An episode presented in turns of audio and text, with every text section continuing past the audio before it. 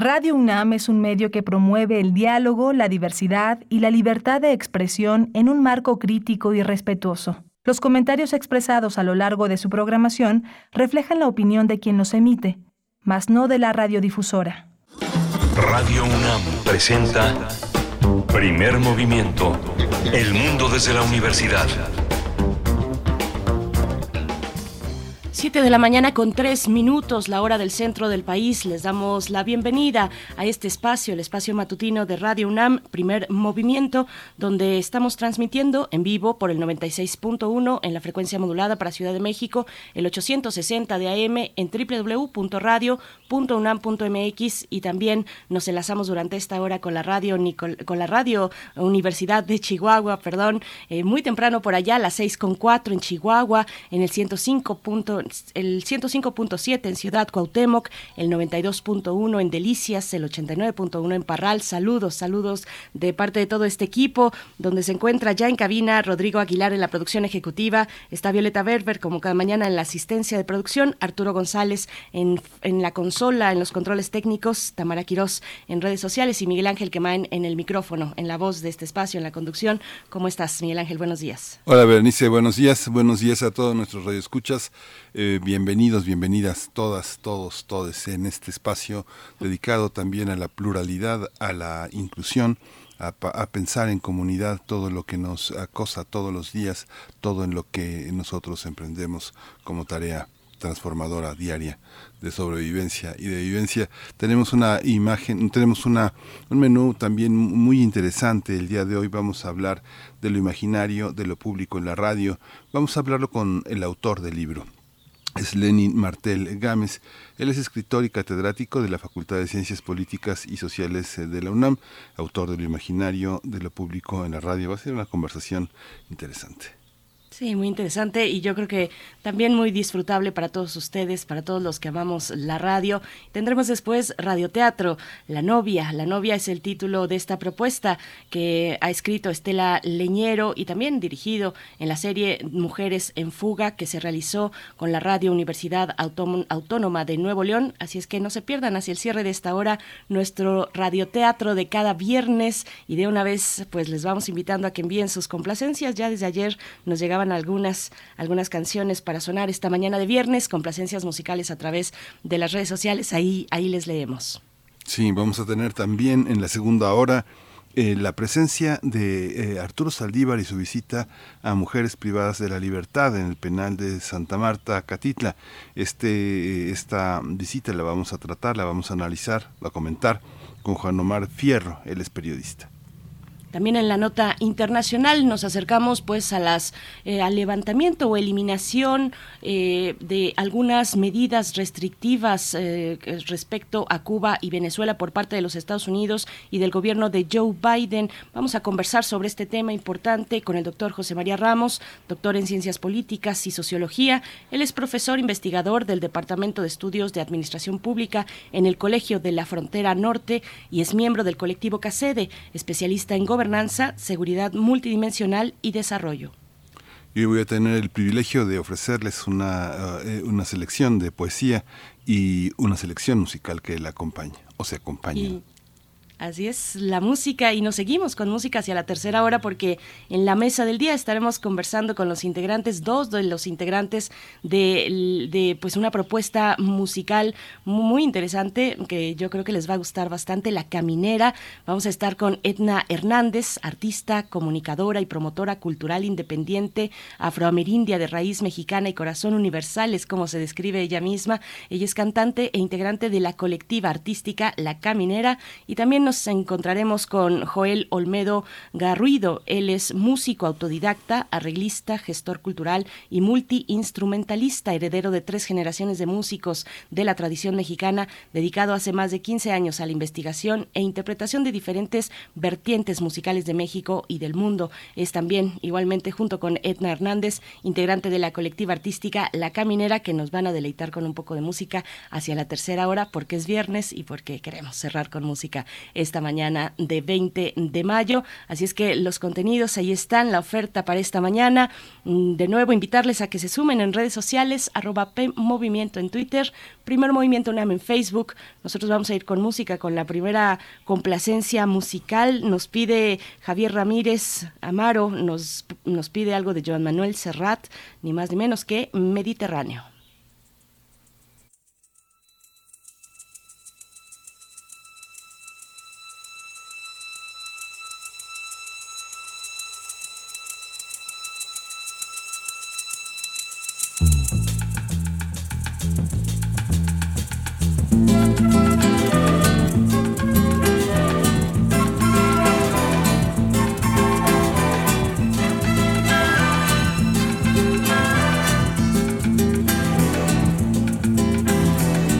Porque mi niñez sigue jugando en tu playa. Y escondido tras las cañas duerme mi primer amor. Llevo tu luz y tu olor por donde quiera que vaya. Y amontonado en tu arena, guardo amor, juegos y penas. Yo que en la piel tengo el sabor amargo del llanto eterno que han vertido en ti cien pueblos de Algeciras a Estambul para que pintes de azul sus largas noches de invierno. A fuerza de desventuras, tu alma es profunda y oscura. A tus atardeceres rojos se acostumbraron mis ojos como el recodo al camino. Soy cantor, soy embustero, me gusta el juego y el vino, tengo alma de marinero. Le voy a hacer si yo nací en el Mediterráneo? Nací en el Mediterráneo. Y te acercas y te vas después de besar mi aldea. Jugando con la marea, te vas pensando en volver, eres como una mujer perfumadita de brea, que se añora y que se quiere que se conoce y se teme. Ay, si un día para mi mal viene a buscarme la parca, empujar al mar mi barca con un levante otoñal y dejad que el temporal desguace sus alas blancas. Y a mí enterradme sin duelo entre la playa y el cielo en la ladera de un monte más alto que el horizonte quiero tener buena vista. Mi cuerpo será camino, le daré verde a los pinos y amarillo a la genista. Cerca del mar porque yo nací en el Mediterráneo. Nací en el Mediterráneo. Nací en el Mediterráneo.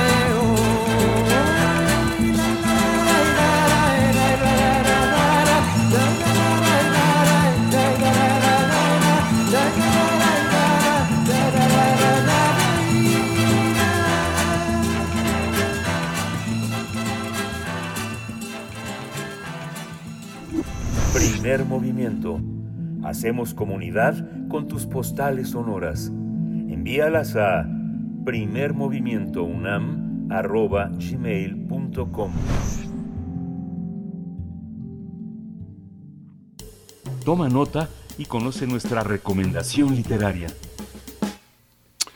Ahí, eh, eh, durante casi nueve décadas, a la radio se le ha identificado como cultural, educativa, no comercial, estatal o de gobierno, sin fines de lucro y desempeñando una función social, cultural, educativa u oficialista en México.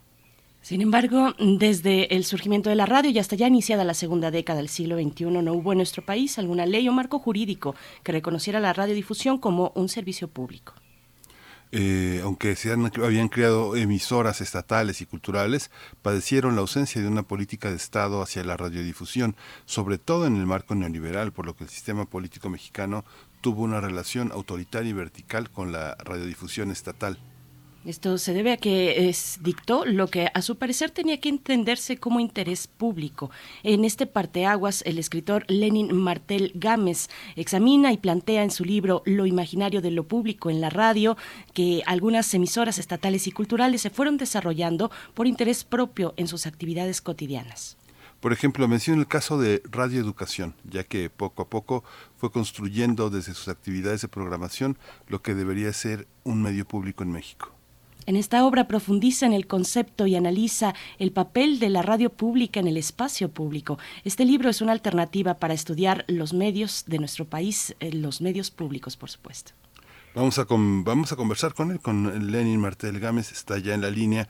Él es escritor y catedrático de la Facultad de Ciencias Políticas y Sociales de la UNAM, académico, autor de lo imaginario de lo público en la radio. Bienvenido, Lenin Martel Gámez. Buenos días.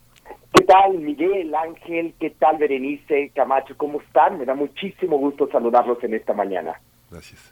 Gracias, gracias Lenin. Igualmente es un gusto tenerte aquí, compartir en este espacio, pues que tanto queremos, que es la radio pública y aquí, en este caso además universitaria. Lenin, este libro, eh, Lo imaginario de lo público en la radio, se presentó en la Fonoteca Nacional y bueno, tuvo una recepción yo creo que muy cariñosa, fue muy bien recibido, eh, personas de la radio ahí presentes. Cuéntanos, pues cuéntanos un poco de su hechura, mm, volvamos al proceso de investigación tuyo. Es un, es un libro con muchos recursos, con una gran documentación, con consulta de fuentes, entrevistas, recuperación de testimonios, de vivencias. Cuéntanos de, esa, de ese proceso de investigación, Lenin. Pues mira, este, me da muchísimo gusto, eh, eh Berenice, que eh, se hayan interesado en esta entrevista. Muchísimas gracias, porque este es un libro en el que también tiene que ver la UNAM porque finalmente pues en la, en la UNAM me formé, ¿no? De, de, de, desde pues de CCH, desde licenciatura, luego doctorado, la maestría no, pero eh, pero fue algo eh, que también fui aprendiendo desde las aulas de la universidad. Y eso hay que decirlo, porque, porque ahí en, en las aulas es donde nacen todas estas preguntas, al, al, al ser críticos sobre lo que estaba pasando en los medios de comunicación por ahí en los años 90, que fue cuando se entretejió esta, este primer libro con apuntes que se convirtieron en una tesis de licenciatura y que en esos momentos, eh, eh Berenice Miguel, al ver que esto no fluía, no fluía, eh, eh, había solamente eh, algunas cosas por ahí interesantes.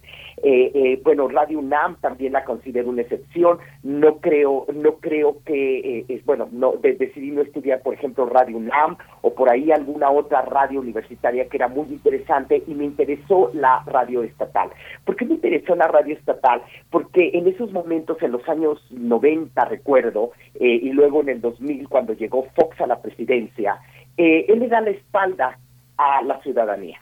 Le da la espalda a la ciudadanía porque, eh, y además los demás presidentes este, eh, en el marco neoliberal, desde Echeverría, que habían abierto solamente radios estatales, sistemas de radio estatal, en, en, la época de, recuerdo, de Miguel de la Madrid se abrieron muchos, en la época de Cedillo se abrieron muchos, pero siempre fueron medios de propaganda.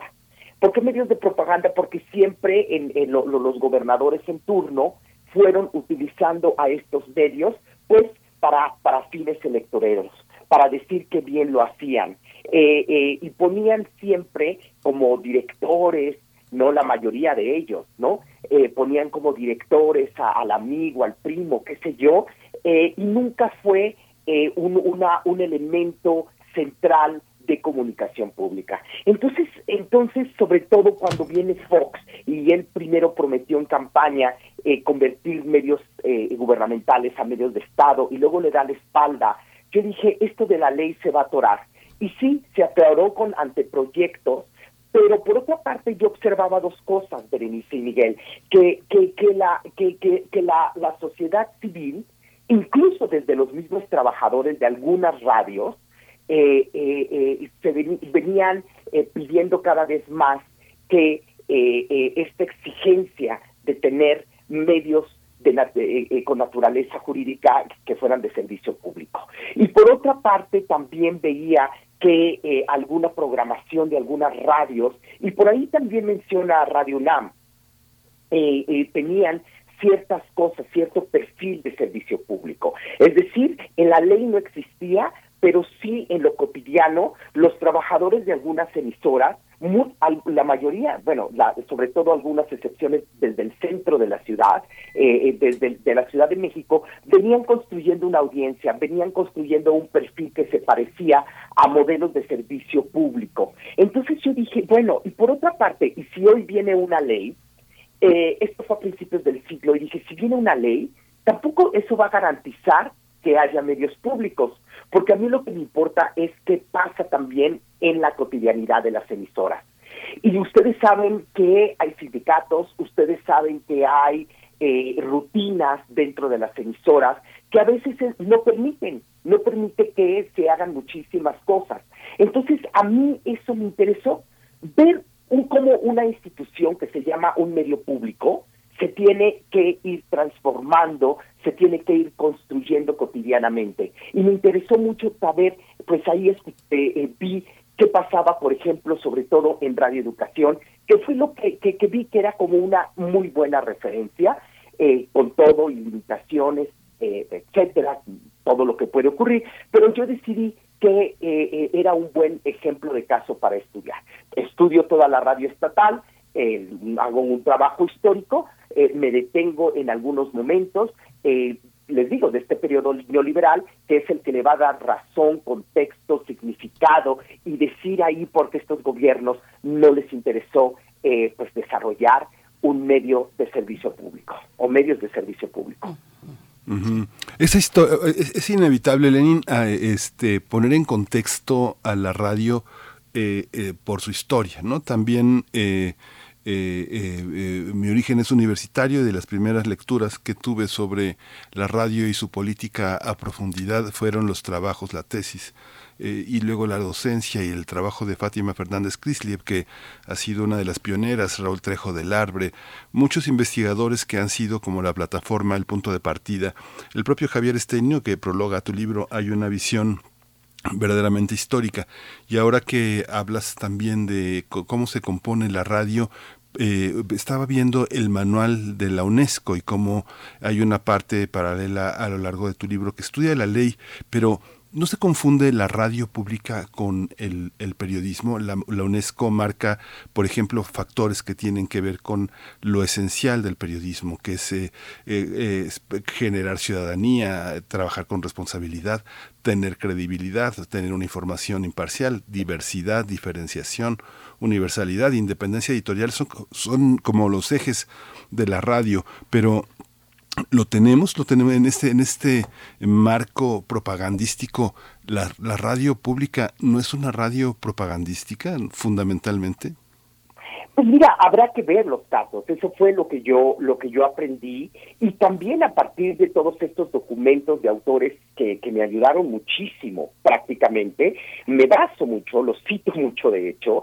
Eh, discutí con ellos, de hecho, eh, eh, con estos autores que estás diciendo, con otros más.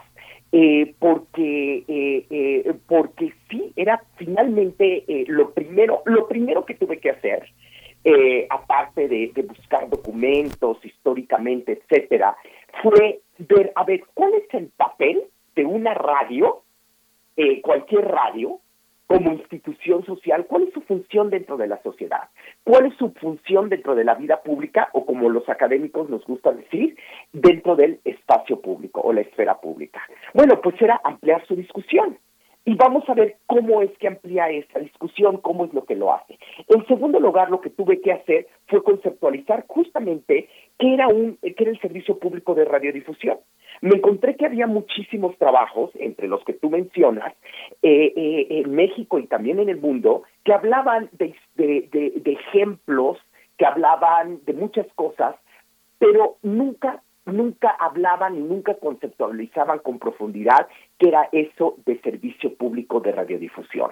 Entonces ahí yo fui donde fui aprendiendo estos conceptos que se oyen muy em, que tienen que podrían ser ah, conceptos muy abstractos generales que dicen todo y que dicen nada pero que, y que muchos están de moda como la diversidad, la pluralidad de la información, pero justamente estos se reflejan cuando los bajamos, ¿dónde se van a materializar?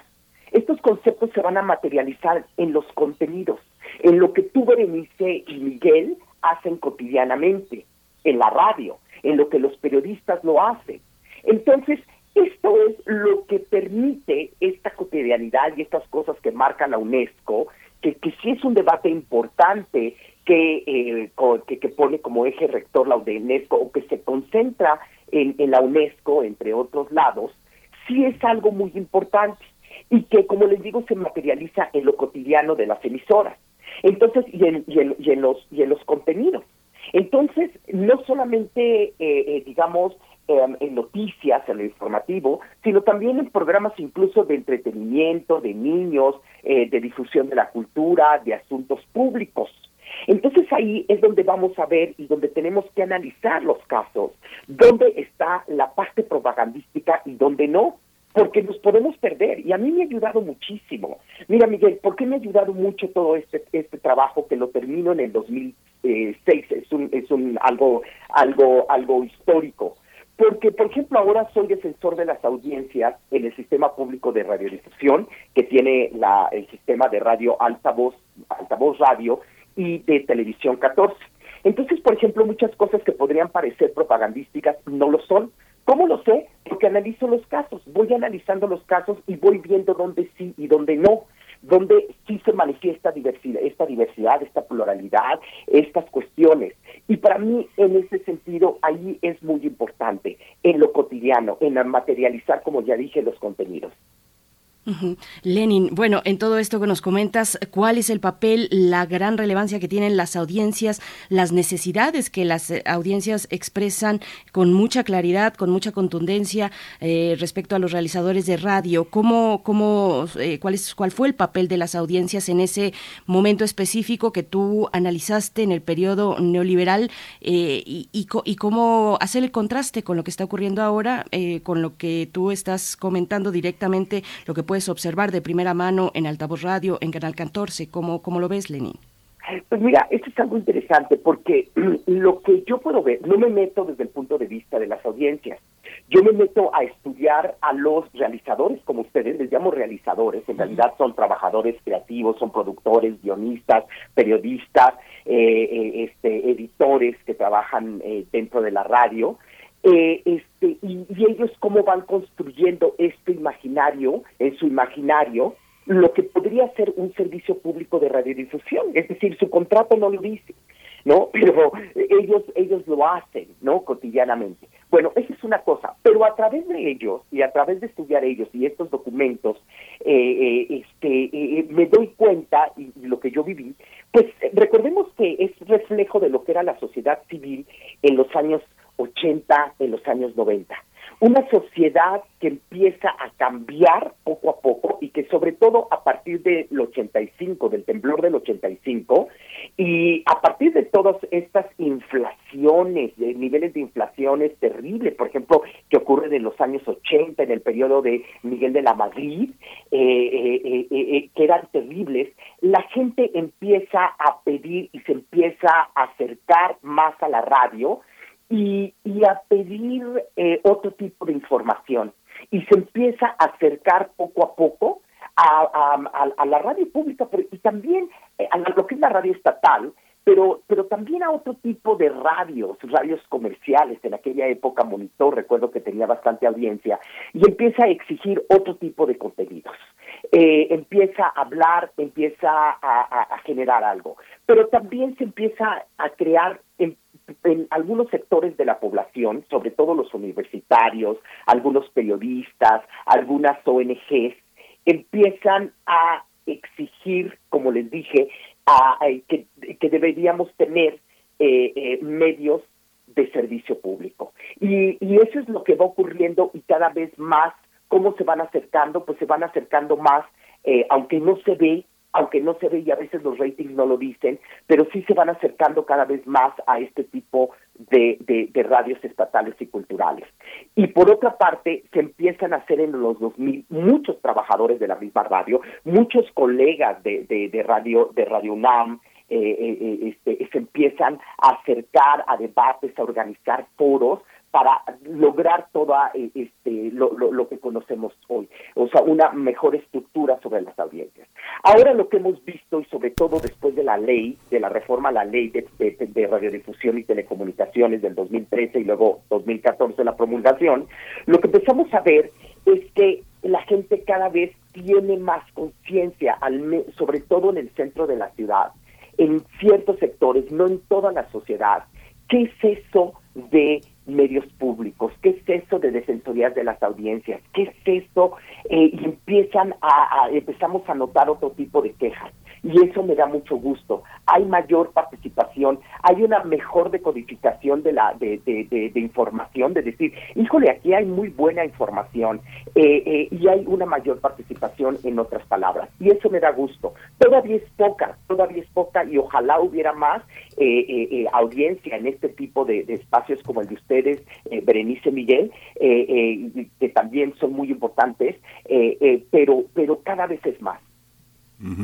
¿Qué diferencia, Lenin, hay entre eh, una radio de una universidad autónoma? La autonomía, digamos que la radio universitaria, en el caso de Radio UNAM, no responde al sistema de público de, medios, sino responde a los objetivos de la universidad. Eso es lo que le da el sentido a la radio. Somos público por, por la esencia, las características que le ofrecen, pero hay una total independencia que da la autonomía. Es una forma de independencia que no tiene que ver por la, la, solvencia de la radio, sino por el espíritu y la, lo transfronterizo de sus medios.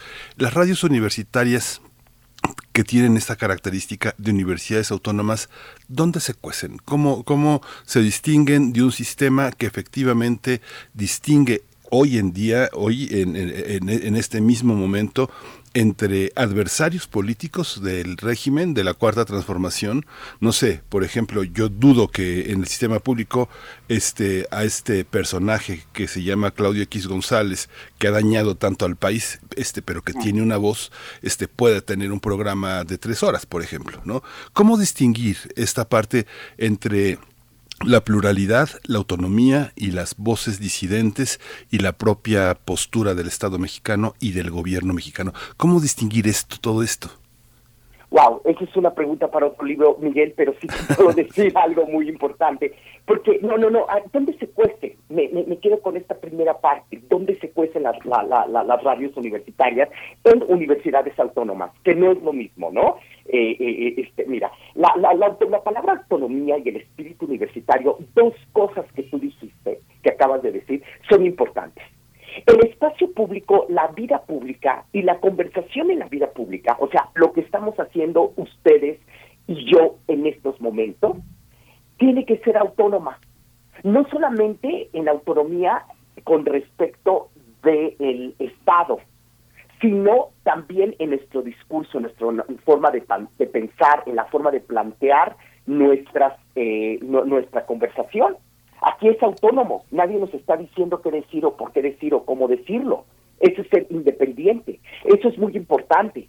Pero también recordemos que la UNAM se, ha, se, eh, eh, se aparte, siempre se, siempre, siempre se cuece aparte. ¿Cómo lo sé? Porque yo también trabajo en una universidad autónoma estatal que donde necesariamente ha estado muy ligada al, poder político del PRI, el PRI estatal, donde yo tengo miedo de decir las cosas, donde también en otras programas, en, en, la programación tiene una radio universitaria muy fuerte, que cada vez va mejorando, que tiene espacios importantes, pero donde también vemos que hay restricciones también de pensamiento y de los mismos, eh, eh este, de los mismos trabajadores para poder decir las cosas donde a veces, por ejemplo, y no solamente, en, por ejemplo, en esa radio de mi universidad, sino de otras radios del país, eh, que son autónomas, ¿no? Eh, donde también, bueno, pues no se pueden hacer a veces críticas al rector, donde, por ejemplo, todas estas cuestiones de acoso que ha habido en las universidades eh, no, no se discute dentro de las radios. E, e, eso es algo muy importante. Entonces, este, por ahí hay límites de autonomía. ¿Cómo se están cosiendo, como tú dices? Híjole, pues a fuego lento. Yo creo que sería para mí la respuesta, con excepción, por ejemplo, de eh, Radio IPN, con excepción de Radio UAM, con excepción de Radio UNAM. ¿Por qué? Porque hay otra conformación de, la, de las audiencias. Es una Ciudad de México es mucho más crítico. Lo mismo lo pondría con, con Universidad de Guadalajara donde hay eh, universidades autónomas realmente un poco eh, más fuertes, es ahí las instituciones de la radio de la radio universitaria serían como excepciones desafortunadamente creo que sigo viendo excepciones en, en cuanto a radios a radios universitarias les digo van con fuego lento sí van con fuego lento. Ahora, algo que dices que es algo bien importante y que también me encontré desde eh, eh, radio, eh, cuando, cuando hice estos estudios sobre, sobre radioeducación, pasaba que la misma audiencia se queja o se quejaba cuando entrevistaban, por ejemplo, a gente del PAN decían algunos en algunos espacios, a ver, vamos a entrevistar a gente de la oposición, a gente del PAN, por ejemplo. Uy, la gente inmediatamente hablaba y hablaba mucho y decía, pero ya se están volviendo oficialistas porque están entrevistando a gente del PAN. O sea, la misma gente sí puede identificar, o los públicos que, que han llegado aquí a este tipo de radios, eh, este, exigen otro tipo de información. Ellos dicen, es que Octavio X González ya lo, lo veo hasta en la sopa, ¿no? Su publicidad este su en, en, otros espacios pues mejor me, me, acerco a Radio UNAM porque aquí entrevistan a otro tipo de personas que no son visibles en la vida pública y que pueden decir otras cosas y que me hacen ver que hay otro México y que me hacen otro tipo de análisis. Entonces esto es bien bien interesante eh, esto también de por ejemplo de la diversidad eh, vamos a ver, eh, hay, había espacios en radioeducación que yo analicé donde, donde decías, bueno, pues es que sí, entrevistaban a gente que, que estaba más vinculada con la izquierda y decías, bueno, ¿aquí hay pluralidad o no? Bueno, dependiendo cómo lo veas, porque, eh, porque en un país donde poco se le daba visibilidad a grupos de izquierda durante el neoliberalismo, pues entonces era un punto, era un medio donde gracias a ese medio podíamos conocer otras voces. Entonces aquí la pregunta, ¿había pluralidad o no? Yo diría que sí, yo diría que sí, porque también tendríamos que ver cómo se mueve el medio no solamente interna, eh, de manera interna, sino también en sus comunidades, sino también en todo el espectro del país. Es decir, y en este caso yo pondría a Radio UNAM, yo pondría a Radio Educación y yo pondría todas estas excepciones que gracias a estos medios, gracias a tu, noticiario, eh, al de Berenice, este primer movimiento que tiene un nombre hermoso, este, eh, eh, nos podemos enterar de otras cosas y nos podemos enterar que hay otro país, que hay organizaciones, ¿no? Que existe el deporte amateur, por ejemplo, y así, y así por el estilo. Te pongo un ejemplo. Ahorita mientras nosotros estamos hablando, están otros noticiarios. Y están, estamos hablando hasta de una forma, nuestra forma de hablar, nuestro ritmo de hablar, nuestra forma de conversar, es muy distinta a la que ahorita está pasando y está sucediendo en otros, en el cuadrante de FM. Eso, eso dice mucho, por ejemplo, y este dice mucho de cómo se están eh, cosiendo y cómo se están relacionando las radios universitarias con el Estado, con respecto del Estado y con respecto de la sociedad. Esto es algo bien interesante en nuestro país, que no es fácil verlo, pero, pero que también eh, nos hace ver otra perspectiva de lo que está pasando hoy en día eh, en, en, en, en, nuestro país eh, los cambios que están habiendo en nuestro país, que son muy importantes, grandes logros que están pasando en nuestro país, eh, eh, cómo está cambiando la sociedad. Eso se refleja mucho en este tipo de radios que, de, de las cuales estoy hablando y en otros medios no se está escuchando eso. Al contrario.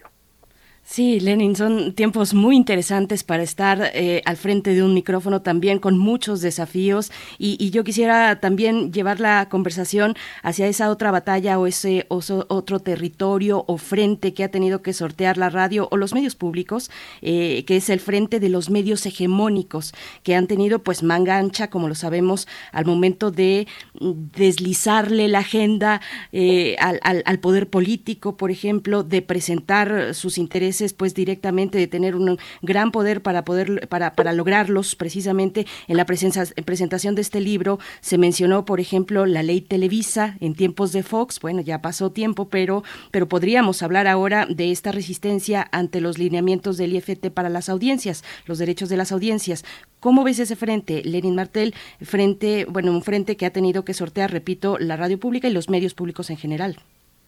Por supuesto, eso es algo bastante interesante, Berenice, y gracias por preguntarlo, porque em, lo que vimos es que esta, esta batalla de, contra los poderes hegemónicos está reflejado en los medios de comunicación, esa es la cuestión, ¿no? Son como los frentes de batalla, es como el pelotón, son como ahí están todos los poderes concentrados y ahí está la cuestión, que se reflejan cotidianamente los contenidos. Estos poderes de las hegemonías eh, eh se, reflejan en estos contenidos, en lo que con lo que nosotros crecimos, eh, Miguel Berenice, con las telenovelas, en la forma de crear estereotipos, en la forma de, de, de, de imponer visiones de vida, de formas de pensar, de decir que, que, que, en este país los ricos han hecho bien y normalizar la corrupción, todas estas cosas que hemos visto y que nos hacen hacer corajes cotidianamente, sobre todo en este periodo neoliberal y ver cómo vendieron este país, eh, eh, esto, esto, eh, esto es importante porque se reflejó en una ley Televisa. ¿Qué era la ley Televisa? Simplemente era darle, el Estado le daba en la espalda a la sociedad y le decía, miren, ustedes Televisa, en otras palabras, Televisión Azteca, duopolio o como le quieran llamar, o 13, 14 familias que concentran el poder hegemónico de los de la radio comercial, les decía, les doy todo el poder para que ustedes organicen todo, todo, todo, todo de cómo nos vamos a comunicar. Fíjense, cómo nos vamos a comunicar y cómo como país y cómo voy a, cómo vamos a ejercer el poder con la ciudadanía. ¿Para qué? Para que nosotros sigamos siendo prácticamente los hegemónicos, los reyes de este país y sigamos haciendo lo que queramos. Y entonces nosotros vamos a decidir cuándo abrimos la conversación pública y cuándo la cerramos. A quién le damos oportunidad de hablar y a quién no. Entonces ustedes dirían, ah, bueno, pues está bien, pues la gente que no quiere que le cambie de canal o que le apague o que se meta a otros lados. No, señor, eso no puede ocurrir porque el espacio aéreo es de nosotros y nosotros le dimos la concesión a ella. Es como si ahorita un, el presidente de la República le, dijera a, las escuelas privadas, ¿no? Ustedes van a organizar toda la educación en México, imagínense qué sería, pero sin que hubiera una ley.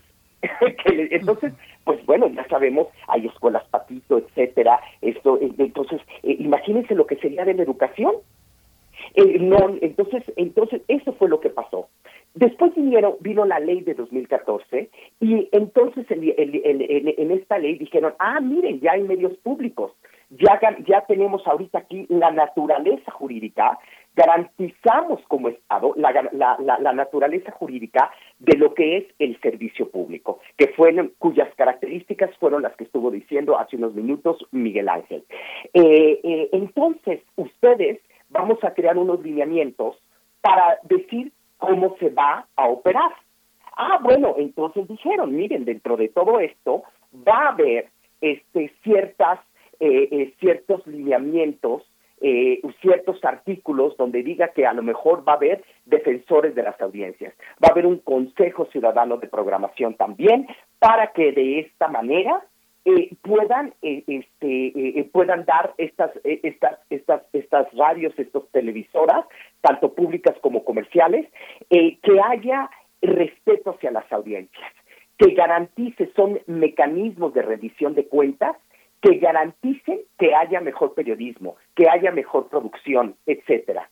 Entonces, una, uno de ellos, por ejemplo, algunos lineamientos, recuerdo, era que, por, ejemplo, ustedes eh, eh, en el micrófono no pueden opinar, ¿no? Para eso están los expertos, ¿no? Este, ustedes eh, eh, hacen, hacen proposiciones, pero, pero nada más se dedican a, informar.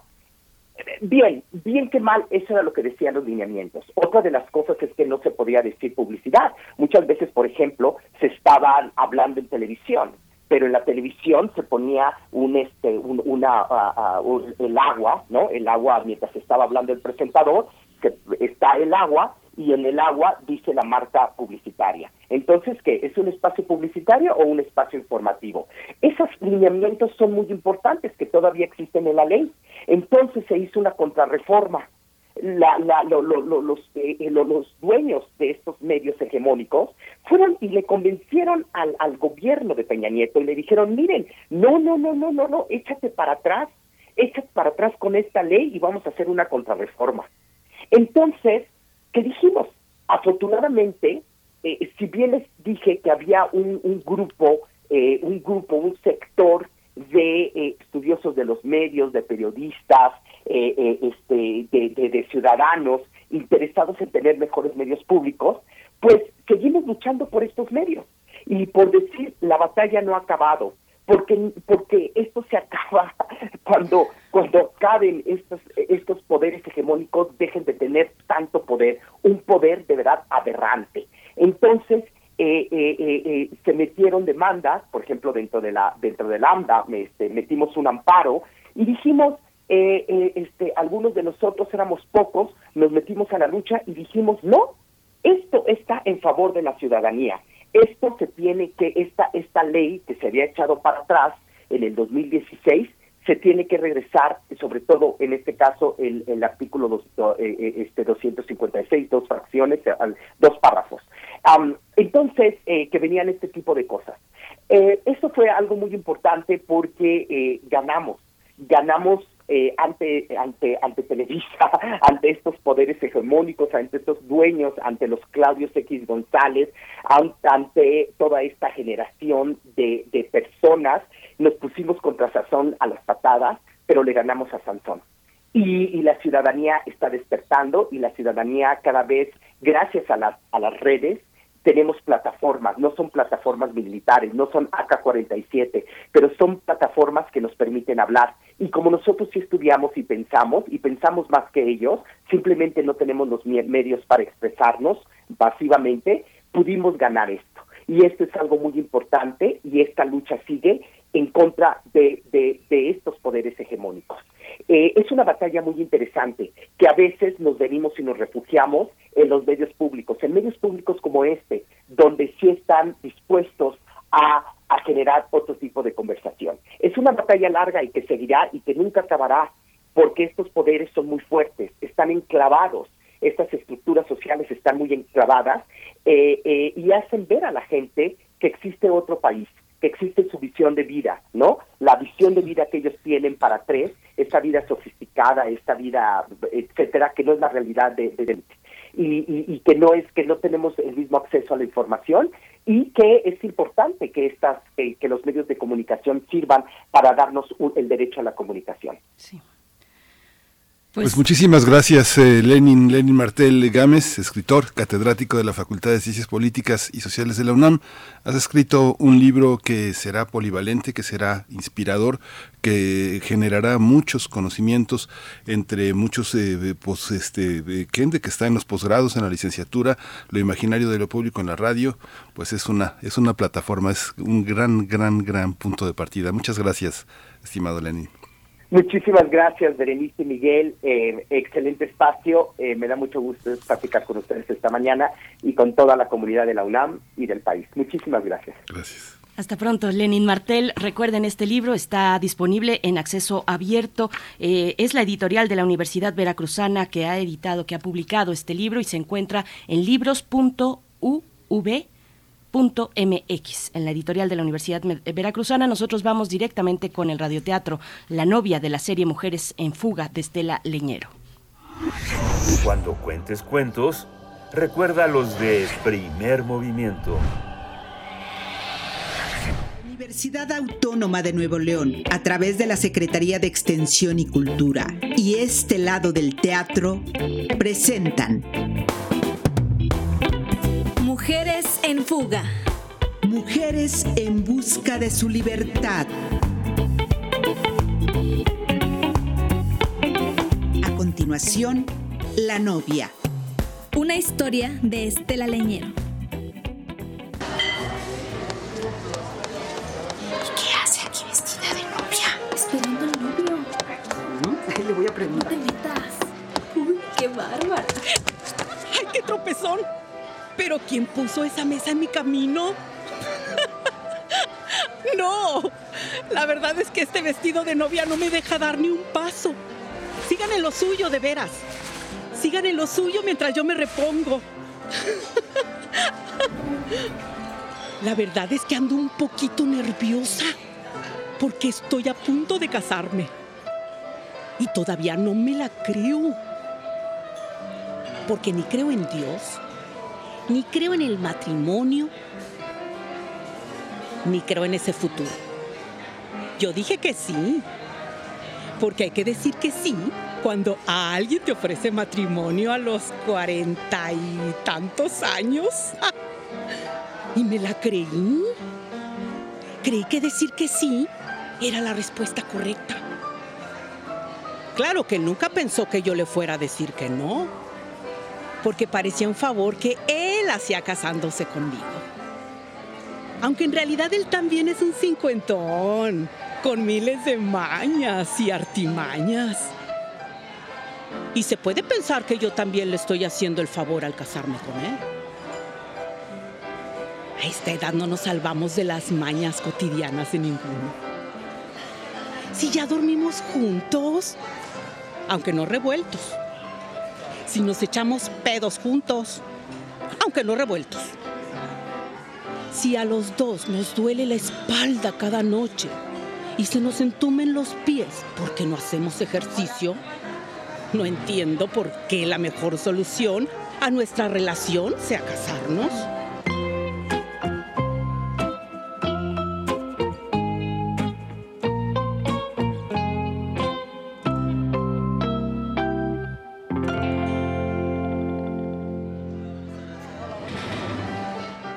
Eres joven, dicen que te casas porque estás embarazada. O te casas porque es lo que sigue. Te casas para que tus papás te dejen de molestar o para recibir una herencia. Yo me quedé huérfana de padres y me crió mi abuela. Así que de herencias, nada. Él sí. Él sí tiene que perder si no nos casamos. Ay, si mi abuela me viera cometer esta barbaridad, ella sería la primera en decir, me opongo a este matrimonio. No creo que lo fuera a decir porque le parezca que Ramiro es un mal tipo, sino porque quien te obliga, mijita, me diría, oh, ay, chamaca, ¿cómo se te ocurre casarte? Si lo mejor de la vida es darle vuelo a la hilacha y no atarte a nada ni a nadie.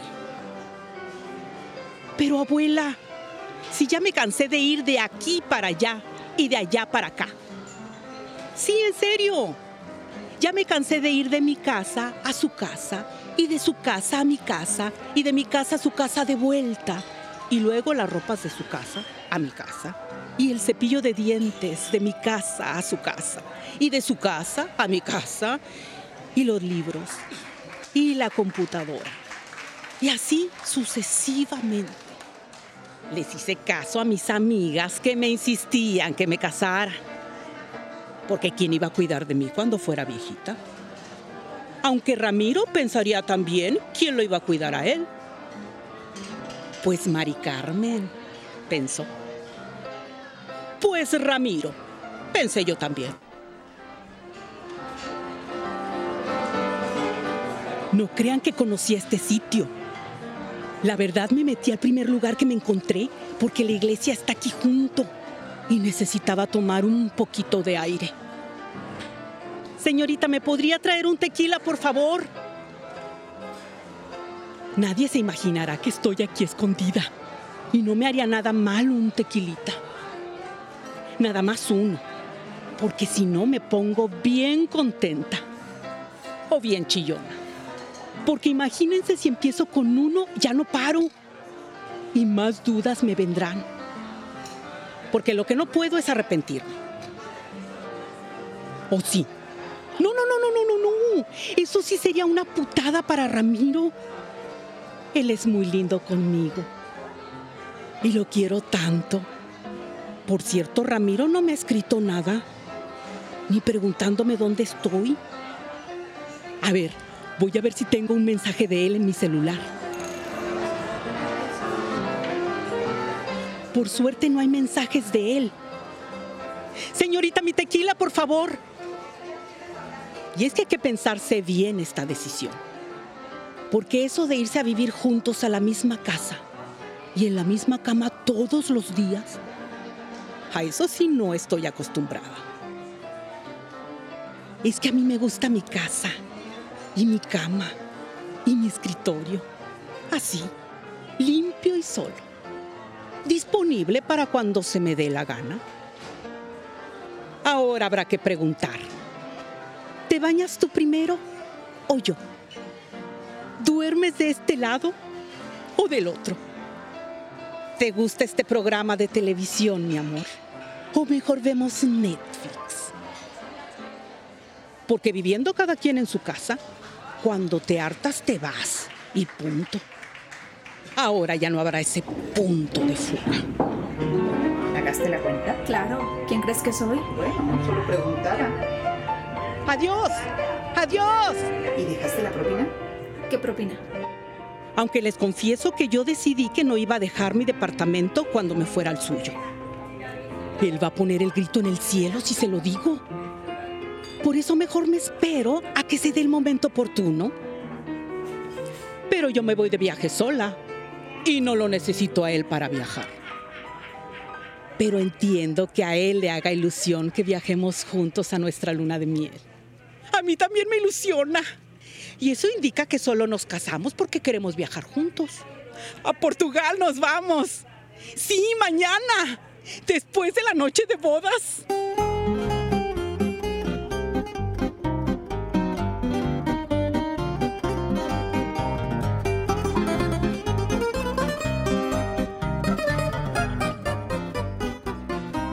Aunque hemos tenido muchas noches durmiendo juntos. Para la fiesta. Para el compromiso. Que la noche de bodas es un pretexto para ponerse cachondos y pasársela bien.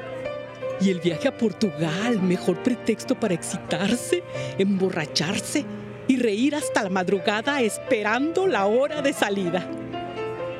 Pero nuestra noche de bodas no sé qué tan buena sea para Ramiro. Porque él se la va a ver negras con este vestido de novia que él intentará quitarme cuando lleguemos a la cama.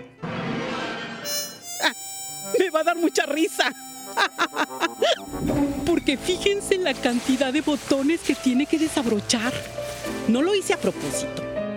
Aunque sí un poquito para que nos riamos. Miren el número de piezas que hay que desprender.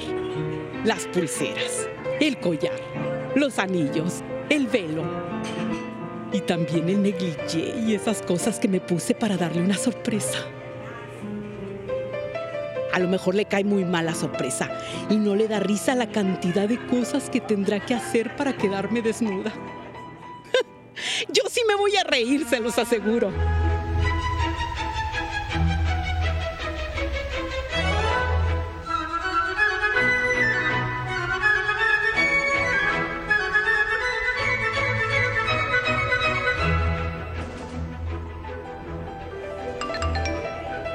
El problema es que no sé si quiero estar frente al altar diciendo que sí a todo. Estoy harta de decir que sí a todo. Hasta decirle sí a mis amigas. Sí me caso. Y darles gusto. Porque ellas quieren estrenar vestido e ir a la estética para maquillarse y que las peinen. Ya ven el mío. ¿Qué tan especial es?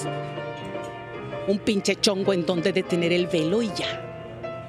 Me desespera sentarme frente al espejo por horas a que me hagan y me deshagan. Prefiero hacerlo todo yo. Bueno, y en ese todo yo es donde más me falla mi relación. Porque él se queja y se queja de que no dejo que me ayude. Y que cuando me ayuda solo le digo que todo lo hizo mal. Esa es la mala costumbre de vivir sola y de encontrar la manera de obtener lo que uno quiere. Ahora sí que me están llegando mensajes de por qué no estoy en la boda. Mi tequilita, por favor. Me urge. Y me siguen busque y busque. Mi familia y su familia. A ver, el mensaje de Josué.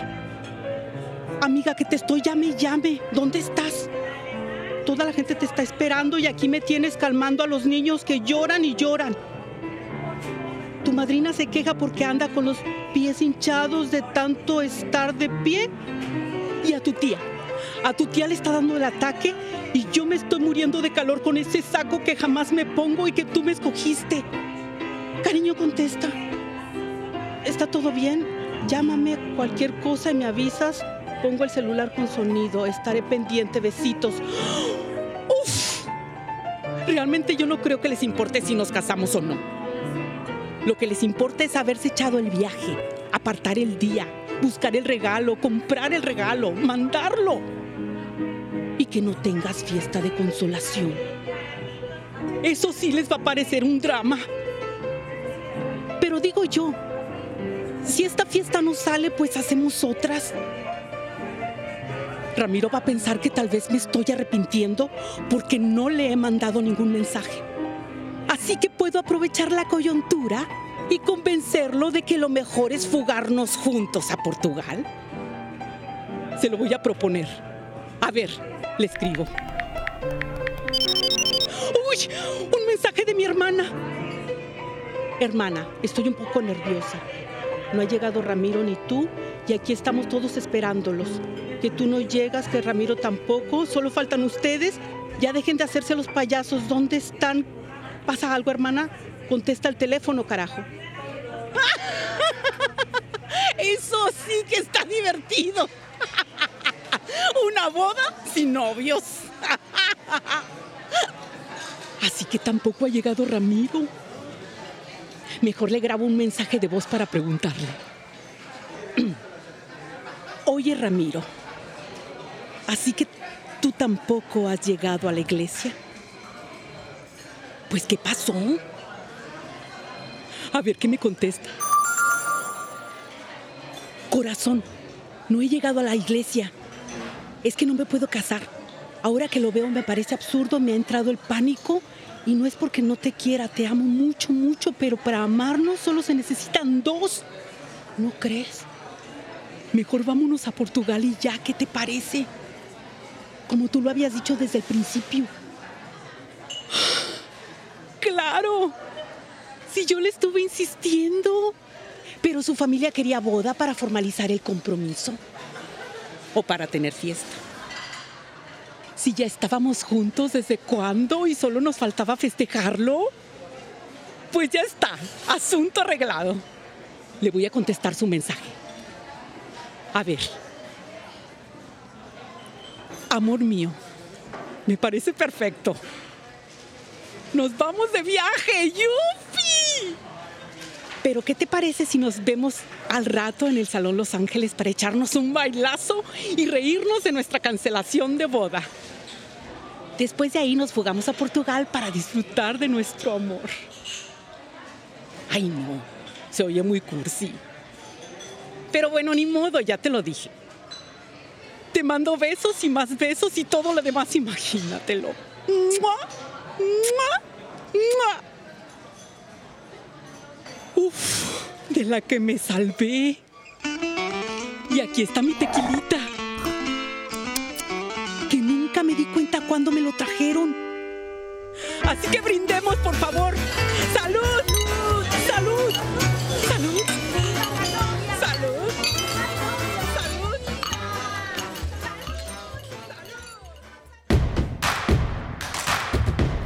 Síguenos en redes sociales. Encuéntranos en Facebook como Primer Movimiento y en Twitter como arroba PMovimiento. Hagamos comunidad.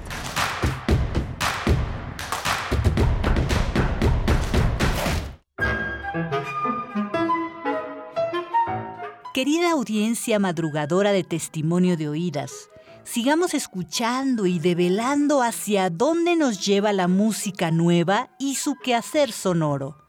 Martes y jueves, 1 a.m. por ambas frecuencias. Retransmisión sábados y domingos a la misma hora por frecuencia modulada.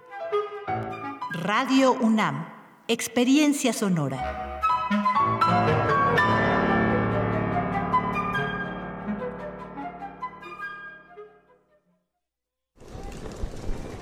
Hola, Juan. Hola, Oscar. ¿Ya te has dado cuenta que llevamos mucho tiempo juntándonos en esta transmisión? Y ahora nos juntamos para hacer este promocional de nuestro propio programa. Sí, hombre, por, en esta ocasión no es así un encuentro casual.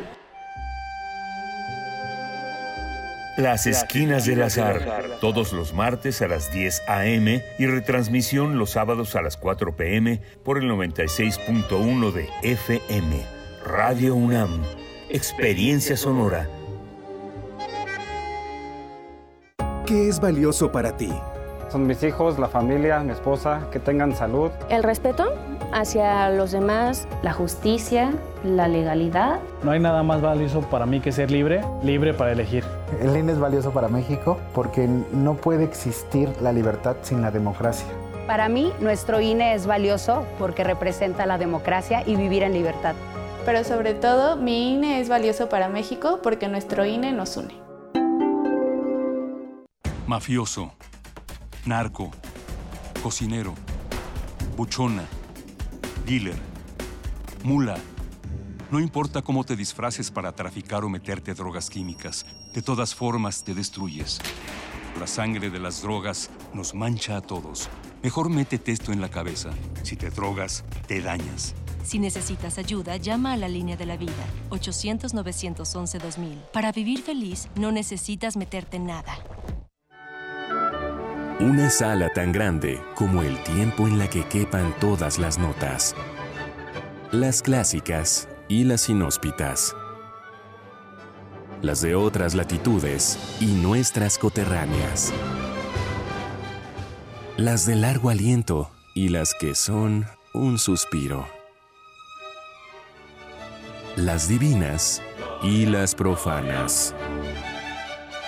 Es universidad porque caben todas, todas las notas. Orquesta Filarmónica de la UNAM, segunda temporada 2022. En vivo desde la sala Nezahualcóyotl. Domingos a las 12 horas por el 96.1 de FM. Radio UNAM. Experiencia sonora.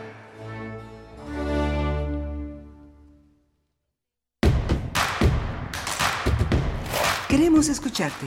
Llámanos al 55 36 43 39 y al 55 36 89 89. Primer movimiento.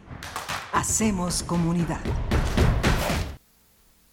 Buenos días, ya son las 8 de la mañana con 5 minutos. Eh, hemos eh, navegado la primera hora ya de primer movimiento y en esta segunda hora estamos enlazados a la radio Nicolaita, ya en Morelia, Michoacán, en esta gran radio universitaria a punto ya de su medio siglo, medio siglo de una radio importante, interesante, fundamental para la comunidad michoacana allá en, en, en, la radio Nicolaita en Morelia, Michoacán. Hoy está en la, en la cabina Rodrigo eh, Aguilar en la, en la producción ejecutiva, eh, Violeta Berber en la asistencia de producción, mi compañera Berenice Camacho al frente del micrófono. Buenos días, Berenice. Buenos días, Miguel Ángel Quemain, con el gusto de saludarte, de estar contigo en estos micrófonos de Radio UNAM, saludar a toda la audiencia que se reúne en estas frecuencias hoy viernes 20 de mayo de 2022. Como dices, ya son las 8 con 6 minutos, por ahí ya se espera el calor, yo lo siento un poco menos que el día de ayer a estas horas, pero cuéntenos ustedes cómo va su mañana de viernes, de verdad con mucho gusto de acompañarles. Acabamos de escuchar en la hora anterior el radioteatro La novia eh, de la serie Mujeres en fuga de Estela Leñero, una realización con Radio Universidad Autónoma de Nuevo León. Y bueno, eso nos da también pie para presentar a la radio Nicolaita y bueno, dar cuenta de toda esta eh, confección, esta configuración de, relaciones, de alianzas entre radios universitarias. Nos da mucho gusto estar en Radio Nicolaita cada mañana con ustedes. Y bueno, tendremos eh, todavía muchos, muchos contenidos, pero antes, antes solamente saludar a quienes están escribiendo en redes sociales. De, está Miguel Ángel Gemirán por acá está Raquel Martínez también, dice buen día, iniciar la mañana escuchando a Serrat siempre será un buen augurio, gracias, dice Raquel, eh, Raquel Mar, eh, Martínez, igualmente a Alfonso de Alba Arcos que está por acá, siempre presente dando los buenos días en redes sociales, eh, Rosario Durán Martínez también le gustó la, la, la propuesta musical de Serrat, Mediterráneo, y nos dice R. Guillermo, bueno, sobre el tema de la radio pública, conversamos en la hora anterior con Lenin Marte Escritor, catedrático de la Facultad de Ciencias Políticas y Sociales de la UNAM, que recientemente acaba de lanzar, de presentar en Fonoteca Nacional, tuvo lugar esta presentación, eh, el libro de lo imaginario, de lo público en la radio, que ha sido editado por la editorial de la Universidad de Veracruzana, que además este año, este año cumple 65 años esta editorial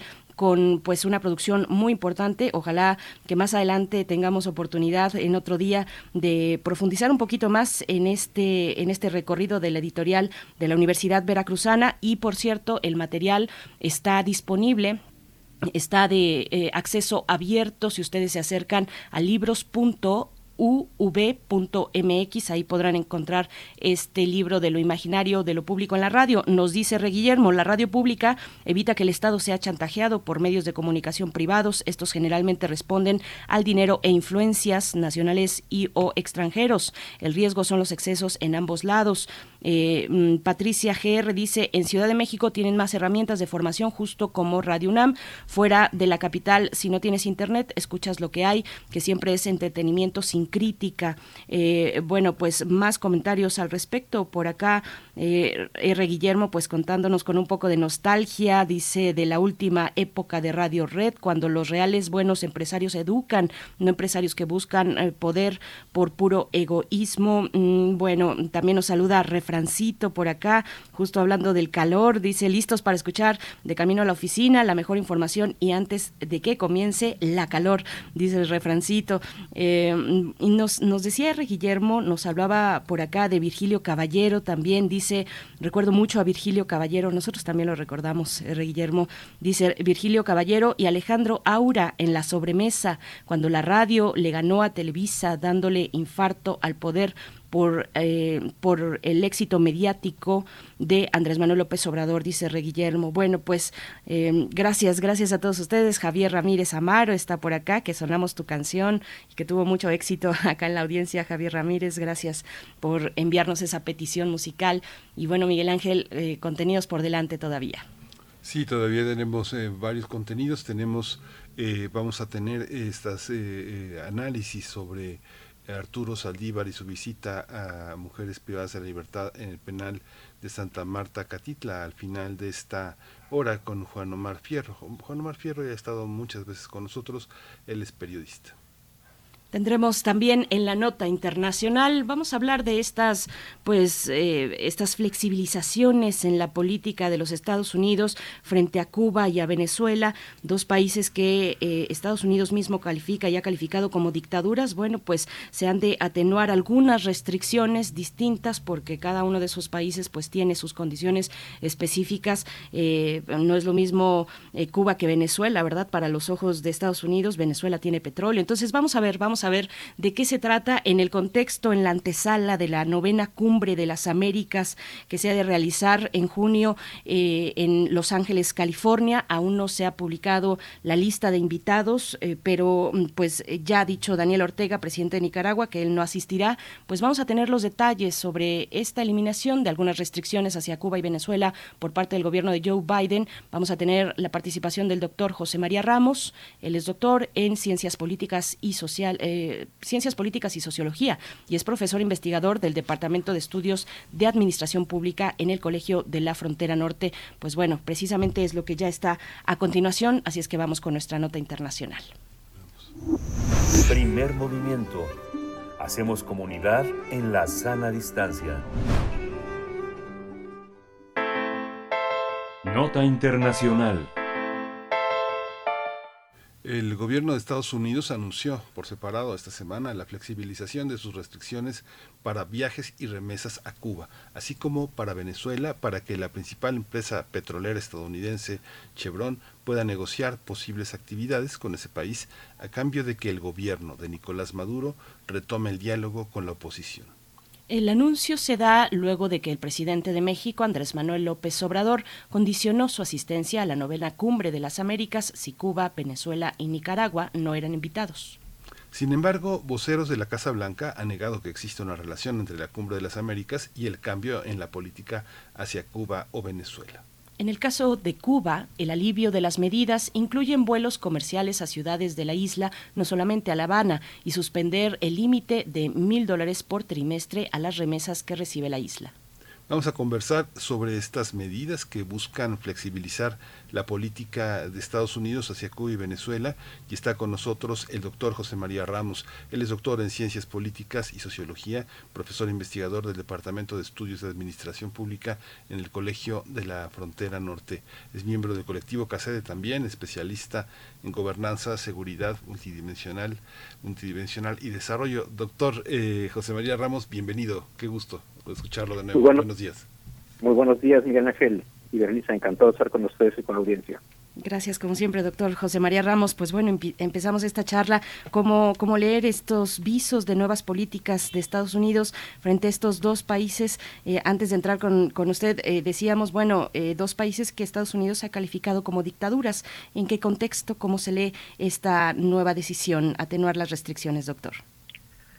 Sí, sin duda alguna es un, un cambio relativamente importante porque, como sabemos, y lo tú has comentado, generalmente se ha afirmado y Estados Unidos ha hecho una serie de críticas a esos dos países, sobre todo porque no, no se corresponden con los valores de democracia que se plantean de Estados Unidos y ha sido una relación muy tensa ¿no? desde los años 60.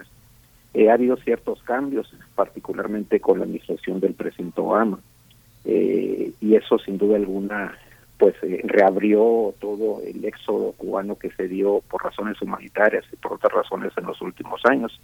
Sin embargo, con la pasada administración del Donald Trump, que estas iniciativas se volvieron de alguna manera a cerrar, sobre todo una que es muy importante y que sigue y que sigue pendiente, y yo creo que es parte también del, del debate que se espera eh, que se pueda flexibilizar, es el tema de que Estados Unidos eh, consideró que Cuba estaba dentro de los que era un país terrorista y que estaba a favor de algunas acciones. Eso fue con la pasada administración del presidente Trump. Eh, está pendiente que se pueda suprimir esa, esa decisión que tiene también implicaciones muy importantes desde el punto de vista de créditos, inversiones, etcétera.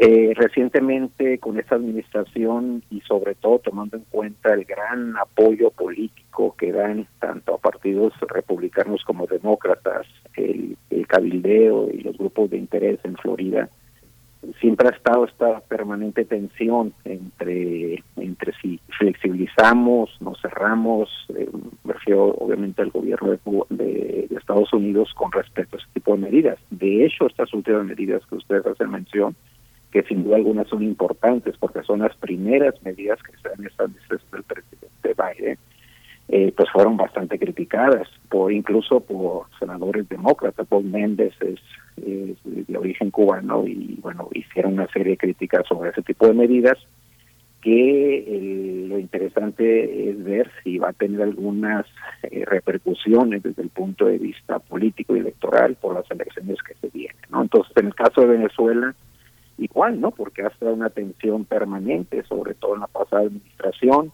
Ahora con esa administración como que hay una serie de pues eh, de acciones particulares, sobre todo en el contexto de la crisis energética y sobre todo considerando que Venezuela pues está considerado uno de los principales países con mayores reservas de crudo, ¿no? Entonces, eh, pues eh, es interesante, yo lo veo como un, decisiones muy pragmáticas del gobierno de los Estados Unidos, sobre todo en el caso de Venezuela, y pues ahí está el dilema, ¿no? Es decir, van a continuar estas estas acciones. Yo pensaría que sí van a continuar, sobre todo por la prioridad que refleja para el gobierno de Estados Unidos el tema energético y y, que siempre ha sido una de las formas de actuar el de los Estados Unidos, sobre todo cuando están en juego una serie de temas como energía, los propios valores de la democracia y sobre todo el tema de las inversiones.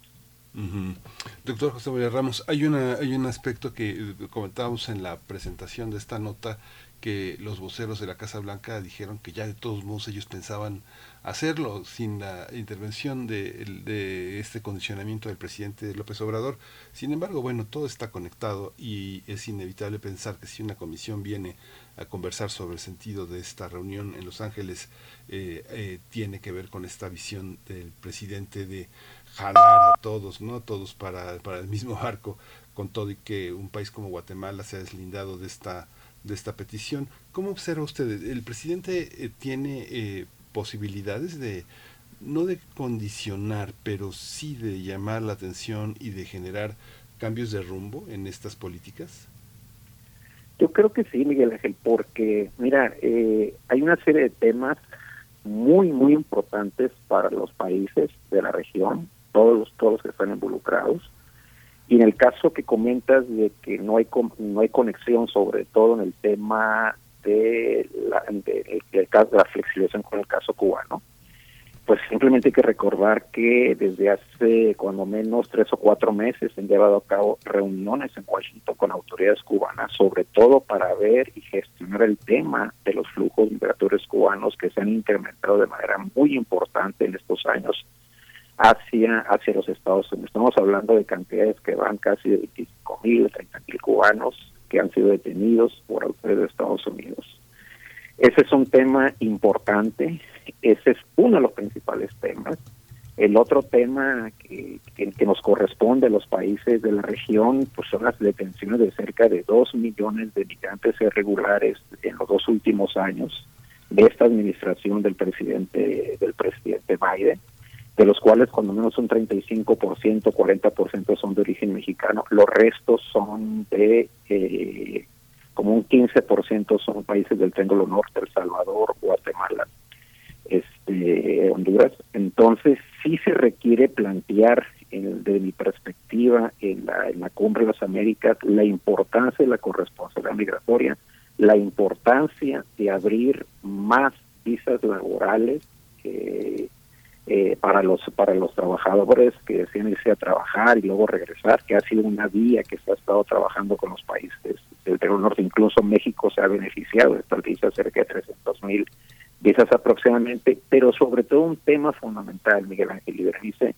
es el hecho de que, de mi punto de vista, en la cumbre debe ser el espacio, o podría ser el espacio, para que los países de la región y sobre todo México planteen la importancia de avanzar una reforma migratoria y sobre todo hacer un llamado a los senadores republicanos y particularmente a sus comunidades de los beneficios que tiene la participación de la mano de obra regular y irregular en sus distritos electorales. Ese es un aporte fundamental, ese es un tema, estamos hablando de cerca de 8 millones de migrantes en, en, situación irregular en Estados Unidos y que están haciendo aportes muy importantes para la economía y sobre todo que lo hicieron en el contexto de la pandemia. Ese es uno entre otros de los temas que desde mi punto de vista se podrían fortalecer y visibilizar en la reunión de la, de la, de la reunión de las Américas. Doctor Ramos, Venezuela y su petróleo. Venezuela y su petróleo hoy ante pues el conflicto en Ucrania, que sabemos el petróleo y el gas se encuentran en ajustes internacionales que han impactado a cada país de acuerdo a sus condiciones. Pues eh, cómo cómo se leen estos ánimos de diálogo entre Estados Unidos y Venezuela eh, con el petróleo como escenario principal, un movimiento muy pragmático también de Estados Unidos. ¿Cómo se, se beneficia Venezuela de este pues de esta flexibilización de la política de Estados Unidos? Pues sí, se, benefician de manera mutua, sobre todo uno, como hemos estado comentando, hay una crisis energética, creo que el, tema de la invasión eh, de Rusia pues está generando una serie de efectos inflacionarios, altos costos de, eh, de la gasolina y del petróleo y, sobre todo pues tiene repercusiones desde el punto de vista económico. La decisión de Estados Unidos implica, entre otros elementos, de que la principal empresa que tiene algunas actividades que Chevron en Estados en Venezuela pueda llevar a cabo una serie de, de posibles inversiones, transacciones que no se habían dado. Este, igual, eh, igual que en el caso de, de Cuba, hasta hace como dos o tres meses este, se dio una, una una, un viaje de autores de Estados Unidos para ver este tema. A partir de esa reunión, eh, Venezuela eh, liberó algunos presos, eh, presos políticos estadounidenses. Entonces, yo lo veo pues decisiones muy pragmáticas, decisiones que tienen que ver con la necesidad de los países de tener inversiones, sobre todo estadounidenses. Y aquí el desafío es, bueno, pues que el gran reto de esas inversiones es que pues se den, que realmente generen empleos, que se den con transparencia, que el sector privado asuma un gran sentido de responsabilidad social sobre estos temas y sobre todo porque pues lo estamos viendo, ¿no? O sea, es un es un es un desafío para para los para los para ambos países, es decir, flexibilizar una serie de medidas, una serie de políticas, pero sobre todo pues también avanzar en unos temas de democracia, libertad de prensa, este libertad, eh, que no haya violaciones de derechos humanos, entonces yo creo que desde esa perspectiva ese es un tema de corresponsabilidad, ese es un tema de atender las demandas que se plantean en nuestros pueblos y sobre todo en el sentido de cuál es el papel que tiene Estados Unidos en este contexto. ¿no? Entonces, si hay un compromiso loable, este, importante sobre los temas de democracia, pues también tiene, tiene que ver un compromiso de cómo una serie de medidas que implementa Estados Unidos benefician los países de la región y sobre todo en este tema muy concreto, que es el tema de los flujos migratorios y toda la problemática que se está dando en los últimos años y que se va a seguir agudizando, sobre todo tomando en cuenta el crecimiento y las demandas de mano de obra que va a tener Estados Unidos. Doctor José María Ramos, ¿cuál, es el alcance, digamos, que un gobierno tiene para, para señalar que una política gubernamental, una política interna de un país puede afectar los principios generales de convivencia humanitaria, de libertad de expresión, de libertades civiles, de participación ciudadana, cuando digamos nosotros tenemos principios eh, bastante distintos, aunque coincidimos en la libertad de expresión, libertad de circulación, una serie de libertades que compartimos con los Estados Unidos, para considerar que en otro país hay eh, limitaciones a las libertades eh, civiles, a las libertades de pensamiento, como evidentemente, aunque nos pese a quienes queremos y, apoyamos a Venezuela, hay falta de libertad de expresión, hay acoso, no circulan, hay un control del Estado de los medios, de las editoriales. Lo mismo pasa en Nicaragua con las universidades. Este, el gobierno de Ortega ha sido señalado por todos. México tiene que jalar parejo con esos, con esos gobiernos o en qué medida eh, el gobierno mexicano puede llamar la atención a, esas, a esos gobiernos por la relación que tiene con sus sociedades y en qué medida estas coincidencias pueden alimentar o desviar o separar la relación con Estados Unidos, doctor. Sí, hay dos, bueno, hay, hay dos, este, eh, tres situaciones a considerar. La primera de ellas yo mencionaría lo que son los valores propiamente explícitos de la democracia, es decir, la como tú lo comentas, Miguel Ángel, de manera muy adecuada, lo que significan los valores de la democracia, la libertad de expresión, la libertad de decidir, la libertación de, de hacer una serie de peticiones sociopolíticas, eh, sociales, y sobre todo el tema de eh, que los procesos electorales se lleven a cabo eh, de una manera transparente, este, que se tengan en cuenta, es que la participación de todos los actores. Ese es un tema, sin duda alguna, fundamental. Entonces, este este aspecto en, estos países no necesariamente están presentes y ese es parte de lo de lo que se de lo que se critica y de lo que pretende de alguna otra manera hacer Estados Unidos en esa reunión no por eso el, calificativo de que solamente van o iban a invitar a los a los países que cumplieran con estos requisitos no ese es digamos el principal elemento.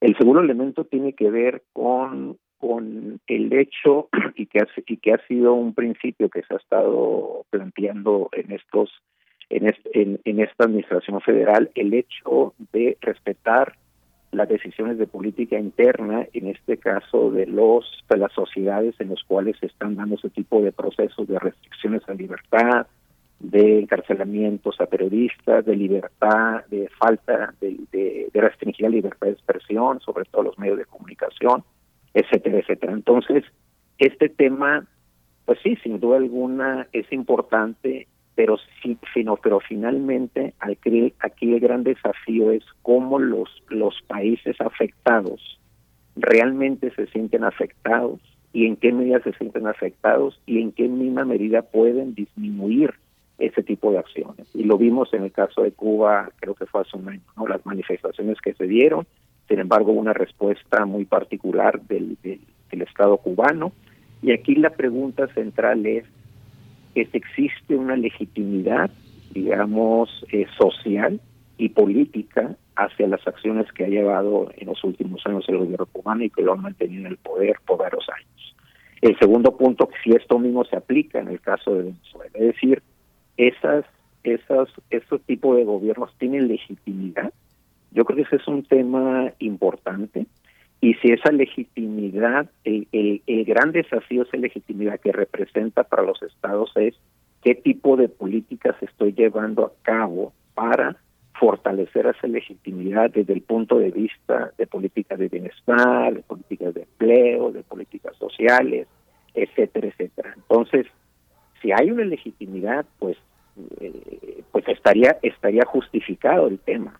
Sin embargo, aquí entra la tercera variable y es la crítica que hace Estados Unidos hacia los países de la región de manera concreta. Esto dos se podría llegar al caso de Nicaragua, sobre todo por el tema de lo que estamos comentando, libertad, eh, restricciones a libertad de expresión, este encarcelamiento a, candidatos, el caso de Nicaragua fue muy evidente, este, el caso de Venezuela, pues está este dilema de que se reconoce a un candidato que, que está pues, que, está en Venezuela, pero pues que también eh, que la duda es si tiene legitimidad o no.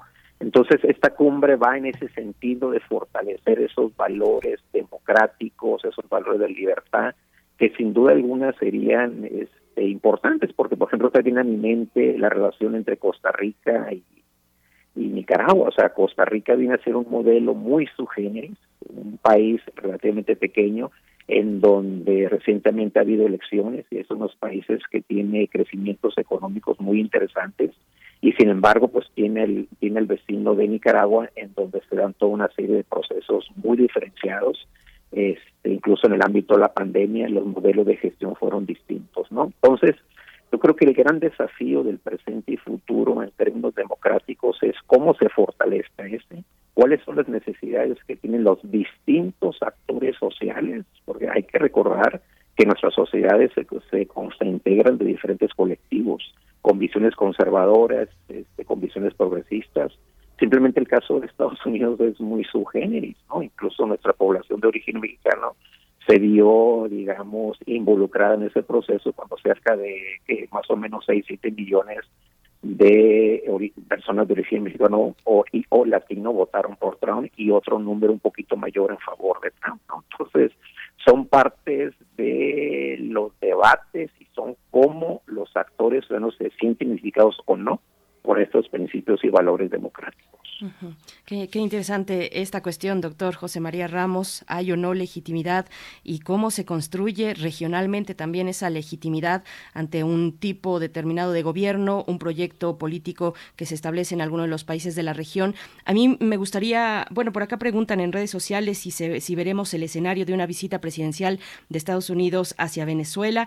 Eh, lo pregunta Abel Arevalo. Y a mí me gustaría regresar a la cuestión de, de, de la migración que ya estaba usted comentando o que ha desarrollado a lo largo de toda, de toda la charla, qué costos enfrenta o, y enfrentará, seguirá enfrentando con estas decisiones el, gobierno de Joe Biden, eh, costos frente a las fuerzas políticas dentro de Estados Unidos.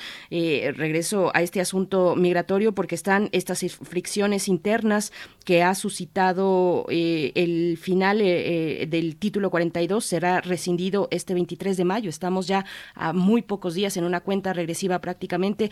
¿Cómo se ve en lo interno, eh, en sus política, en su política interna los Estados Unidos frente a estas decisiones, frente a este término del título 42, doctor? Sí, mira, en, en cuanto a la, a la primera interrogante que nos hace señora Devalo, este, creo que es, muy difícil que si uno visite el presidente Biden, sin embargo lo que hemos visto es una visita de funcionarios de Estados Unidos, sobre todo para estos temas que hemos comentado, ¿no? El tema de las inversiones de eh, energéticas, este mayor venta de crudos a Estados Unidos, el tema de la liberación de presos políticos, etcétera, etcétera. Entonces, muy probablemente se puede haber alguna normalización, lo cual puede tener algunas consecuencias políticas, en este caso para el proceso electoral. El segundo punto, el tema de la migración eh, yo insistiría que la Cumbre de las Américas puede ser un espacio para hacer un, para que los países de la región puedan hacer un pronunciamiento muy importante de las ventajas que tiene la reforma migratoria. Simplemente, el tema de las remesas. Los países de la región se han visto beneficiados de manera muy importante. México es el segundo receptor de divisas a nivel internacional, superando, tengo entendido que a India. En, no, India lo supera. Pero entonces, eh, incluso en algunos países está superando la inversión pública, las remesas. En algunos países, creo que el caso mexicano es como el, si no estoy equivocado, como el 8 o el 10% del Producto Interno Bruto. Entonces, este tema de las remesas y su liberalización y su incremento de, de, la, de la, nuestra mano de obra en, los, en Estados Unidos es fundamental y sobre todo ese llamado para los países perdón para los para los congresistas republicanos que están renuentes por razones políticas a, a avanzar una reforma migratoria. Entonces este tema es importante, el tema que tiene que ver con las con las visas laborales H2B, H2B y H2A también son relevantes, es decir, se han planteado como una alternativa paralela para que los países de la región, sobre todo los países del Triángulo Norte, puedan acceder este, a mayores opciones laborales. Pero el tema de la reforma migratoria me parece muy importante. El último tema que, me, que comentas este, del título 42 es sin duda alguna un tema relevante. Ahorita hay una suspensión temporal a la raíz de un juez federal de los Estados Unidos que considera que debe mantenerse el título 42 porque se ha, se ha presentado una demanda de cerca de 20 estados, no necesariamente fronterizos, que están coincidiendo que la, la probable suspensión prevista para los próximos días puede generar una serie de mayores impactos en sus comunidades.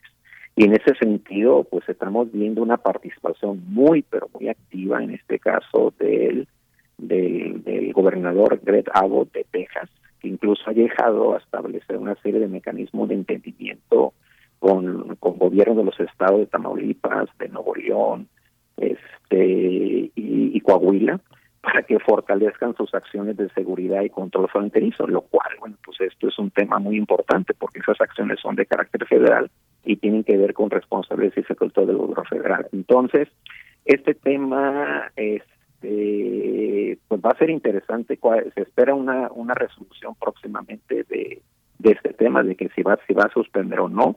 Desde mi punto de vista, y si uno ve los últimos datos de detenciones, pues cerca del 55% de, de estos 2 millones de detenciones irregulares de las cuales hemos comentado, cerca del 55% son de personas que han sido detenidas bajo el título 42 que para nosotros para nuestra audiencia tiene que ver con el hecho de que nuestros migrantes no pueden solicitar una audiencia de, de puede no pueden, están restringidos a solicitar una un proceso de asilo porque es una expulsión fast por razones de salud pública por el tema de la pandemia. Sin embargo, está otra cláusula, que es el título 8, que es a partir del cual este, se sigue de alguna manera un cierto proceso, pero finalmente son expulsados, ¿no? Entonces, desde mi punto de vista, se suspenda o no se suspenda, eh, la política de detención de, de nuestros migrantes va a seguir estando ahí sobre todo por este contexto político. Por eso yo insisto en el pronunciamiento muy explícito de nuestros países de la región de las necesidades que tiene Estados Unidos de nuestra mano de obra y de la necesidad y de la necesidad de avanzar un esquema de mejor corresponsabilidad entre todos los países, lo que implica fundamentalmente creación de empleos, creación de diferentes alternativas laborales y sobre y sobre todo opciones para nuestros jóvenes eh, que están egresando de nuestras universidades. Doctor, también hay una hay un aspecto, no sé si, si, si estoy en lo correcto, pero eh, en la cumbre de las Américas y esta, eh, esta visión del gobierno mexicano de incluir aspectos humanitarios, de derechos humanos, de migración por parte de los países de, nuestro continente, significa también de alguna manera separar las presiones políticas que genera el Tratado de Libre Comercio generando este pues esta batalla, estas batallas empresariales entre uno y otro lado de la frontera decidiendo este quién está actuando en contra del mercado o a favor del mercado, cuando aquí la discusión son otras, son otro tipo de valores fuera de los valores del comercio. No, mira, este, yo creo que de alguna manera están presentes ahí. eh, va a haber dos, dos paneles muy importantes. Uno de ellos, un poco lo que estás comentando, tiene que ver con el hecho de cómo se fortalecen los valores del sector privado en la coyuntura de, post, de pospandemia, la relevancia de las inversiones, la relevancia del sector privado como un actor importante. Ahí en este, en este tema yo creo que es un espacio muy importante para que los países de la región y sobre todo planteen pues, mayores inversiones, pero con un sentido de responsabilidad, eh, que sean transparentes, que no generen impactos en nuestros ambientes, es decir, que realmente existe una corresponsabilidad con estos valores de creación de empleo, con la transparencia, con la rendición de cuentas, etcétera. Este es un es un tema que me parece muy importante. Nuestros países de la región requieren inversiones para tratar de pues atender una de las principales prioridades de Estados Unidos, los países, nuestros países y sobre todo Estados Unidos ha planteado la necesidad de atender las causas que están generando sus flujos de la migración Estados Unidos no ha generado recursos de para atender el, plan de desarrollo para para Centroamérica y sobre todo los países del Triángulo Norte. Se habían previsto cerca de 4 mil millones de dólares. Estos recursos no están llegando.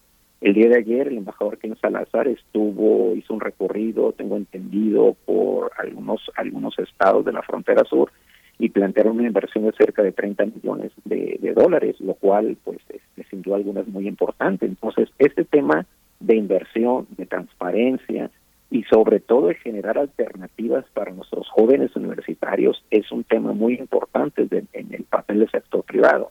Ahora bien, la relación con, eh, con las iniciativas comerciales también es un tema relevante estamos en proceso de, de, un año, un año y medio del TEMEC, y el TEMEC, pues sin duda alguna, ha generado toda una serie de inversiones, crecimiento del comercio, pero pues tenemos una serie de desafíos desde el punto de vista de que contradictoriamente una mayor una mayor relación comercial, pero tenemos mayores desigualdades sociales en nuestros países y mayores flujos migratorios. Entonces, ¿esto qué implica? una mayor corresponsabilidad de los estados y sus administraciones públicas con respecto a generar efectivamente políticas de desarrollo en función de lo que plantean los ODS, Agenda 2030, etcétera, etcétera. Pero para eso requieres inversiones. Por eso yo decía que el tema de las remesas en algunos países está es superior a la inversión que hacen nuestros estados. Entonces, pues es un espacio muy importante. El segundo foro, me parece muy, muy importante, Miguel Ángel, es que va a haber un foro de emprendimientos y de innovaciones sociales en donde está dirigido para jóvenes. Eso también este es un tema sustancial, el tema de la innovación, el tema de los emprendimientos, sobre todo darles nuevas alternativas educativas a partir de la unidad digital, es un tema del presente y futuro inmediato, eso es un tema en los, los países de la región deben hacer pronunciamientos muy importantes, sobre todo considerando, repito, la necesidad de disminuir el subempleo, el desempleo y sobre todo la precarización laboral. Entonces, ese es un espacio que, en mi punto de vista, implicaría un mayor compromiso de organismos y, eh, de las empresas internacionales vinculados con estos temas, que sin duda alguna es relevante, sobre todo tomando en cuenta eh, la problemática que tienen nuestros jóvenes. Por lo tanto, es un tema que va a estar presente este, y que sin duda alguna es relevante por lo, por, por lo, por lo que representa la actual coyuntura y sobre las, sobre todo las demandas que nos están haciendo los y las jóvenes en la actualidad. Sí, doctor, que usted, eh, doctor José María Ramos, ha insistido, insiste una y otra vez y es muy importante ponerlo eh, y seguir eh, con el dedo en el renglón sobre los jóvenes en su valor, en su valor, por supuesto, social y también económico en esta relación bilateral, en la fuerza que significan, en, las posibilidades comerciales, industriales, en fin. A, mí me gustaría, bueno, nos vamos acercando al cierre y me gustaría también que nos compartiera un comentario mm, de todo este entramado complejo de la política exterior de los Estados Unidos en términos económicos, en términos de, eh, colaboración, eh, en términos migratorios frente a las eh, pues los dividendos para las elecciones, para las elecciones intermedias. Vemos ahí a Biden pues intentando intentando desmontar la herencia del periodo de Trump, pero vemos a un Trump que sigue ahí arengando, que sigue recogiendo el descontento de aquellos votantes que le apoyaron en su momento en 2016 y que bueno, todavía falta mucho para noviembre de 2024 cuando sean las elecciones presidenciales en los Estados Unidos, pero es un camino que se va arando eh, con muchos eh, pues complejidades al respecto. ¿Cómo, ¿Cómo ve esta cuestión de cara a las intermedias que son este año y bueno, un poquito más allá con, con las figuras desde el Partido Republicano, que no necesariamente tendrá que ser Trump, ¿verdad? El candidato, no lo sabemos, pero, pero ahí está él, ahí está él arengando y haciendo su política, doctor. Sí, mira, Vanessa, es una pregunta muy, muy importante. En primer lugar, hay que destacar que eh, entonces candidato presidencial, eh, Trump recibió cerca de aproximadamente 70 millones de votos. O sea, tiene una legitimidad muy importante y sobre todo en una sociedad que es eh, un poco lo que comentamos con, con, con, Miguel Ángel, es decir, es una sociedad en la cual eh, pues es una sociedad muy muy diversa, muy plural, en donde tienes eh, grupos conservadores y progresistas, en donde nuestra sociedad, en nuestro grupo de origen mexicano, pues tienen una participación destacada. Yo creo que en ese contexto está adquiriendo una gran legitimidad, sobre todo porque está cuestionando varias de estas políticas flexibles con respecto a, la migración y sobre todo en el sentido de que, por ejemplo, un dato que no hemos tocado aquí, que parece muy importante destacarlo del presidente Biden, es que la ha permitido eh, el reingreso por razones humanitarias y por reunificación familiar de cerca de de 130 mil menores no acompañados. Entonces es un tema importante. El segundo tema tiene que ver con el hecho de que este, estas decisiones que originalmente estamos comentando de flexibilización contra Cuba y Venezuela han sido bastante criticadas por, repito, por actores republicanos y, por, de alguna manera por demócratas. Entonces, esta decisión, pues, va a tener o puede tener implicaciones electorales, sobre todo porque en los últimos años Florida y la pasada elección votó a favor del presidente Trump. Entonces, ahí hay un tema, sin duda alguna, este, candente. Tercer tema, eh, regresando a la, a la base o la importancia que se puede plantear del debate socioelectoral, el tema de la migración, ese es un tema de de la actual y la futura bandera tanto del Partido Republicano y sobre todo del, gobernador Abbott que quizás va, pueda ser vicepresidente, ¿no? Entonces va a estar presente ahí, va a ser un tema relevante y aquí pues yo insistiría, o sea, es la gran oportunidad que tienen los países latinoamericanos de hacer un planteamiento muy explícito de los beneficios, de los aportes de nuestros migrantes y sobre todo en un contexto de apertura eh, que se está dando de alguna manera en Estados Unidos, que viene este debate, que ahí pueden tener consecuencias relevantes, porque la, la primera estimación es que, lo cual sería muy muy complejo para el actual gobierno del presidente Biden, pues que perderían ambas cámaras, ¿no? Sobre todo la mayoría, y esto sin duda alguna sería muy, muy, muy importante para él, pero pues también es el gran desafío que tienen otros países de la región, que los mismos actores republicanos se han visto beneficiados de los flujos migratorios. Doctor, eh, eh, eh, un poco también en el concierto que ha planteado mi compañera Berenice Camacho, como somos una radio universitaria, usted ha señalado con mucha anticipación muchas cosas que estamos viendo debe de ser un privilegio tenerlo como profesor porque hay una serie de planteamientos que se anticipan en muchos trabajos de posgrado, incluso de licenciatura. ¿Cómo plantear? ¿Qué, es lo que eh, la, investigación en estos tiempos, eh, en nuestra relación con Estados Unidos, con la definición del gobierno mexicano, plantea nuevos desafíos para la, para la investigación, cómo apostar en el terreno académico a escenarios, a paisajes que, que, vendrán, pero que pueden sonar para algunos analistas, analistas que bueno, son comentaristas como de peluquería, que comentan todos los días en las columnas, cómo anticipar académicamente desde el rigor de las evidencias, de los documentos, de los tratados, lo que vendrá, doctor, este, cómo está, cómo están en ese sentido en el colegio eh, pensando, pensando el futuro, cuáles son las líneas que usted vislumbra Sí, mira, Miguel Ángel, sin duda es una pregunta muy importante porque pues tiene que ver con el compromiso de la academia con respecto a nuestras sociedades y sobre todo porque somos centros públicos de investigación que recibimos recursos eh, de los y los ciudadanos. Este tema que planteas, desde mi punto de vista, y, lo comentaba hace varios años, cerca de que 68 o 70 años, don Daniel Cosío Villegas, en una revista que creo que todavía existe, Anglia, eh, de la Facultad de Filosofía y Letras, planteaba básicamente de la importancia y necesidad de estudiar Estados Unidos. Ese es un tema este, fundamental.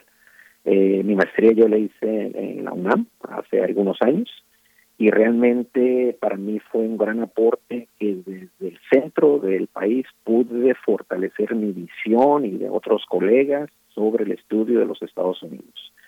Desde ese punto de vista, mencionaría muy rápidamente una serie de temas que son que han sido, que son y serán fundamentales para fortalecer la relación, pero sobre todo el beneficio para nuestras sociedades y comunidades. Un tema fundamental tiene que ver con avanzar más en el estudio, en el estudio del sistema jurídico y del derecho migratorio de Estados Unidos. Y sobre todo cómo estos temas benefician o no a nuestros migrantes en situación regular y irregular en el país. Ese es un tema que desde hace 40 años está presente y que, sin embargo, no ha habido el suficiente interés en algunos espacios para fortalecer este tema. Porque generalmente decimos Estados Unidos viola nuestros derechos, etcétera, etcétera, pero no hay una serie de demandas, una serie de peticiones acerca de cómo disminuir legalmente y sobre todo considerando los espacios que tiene este país. Ese es un tema fundamental. El otro tema importante que está vinculado un poco con el tema legal y jurídico es, este, estamos avanzando y vamos a seguir avanzando en, iniciativas comerciales. Este, ya es nuestro tratado de libre comercio.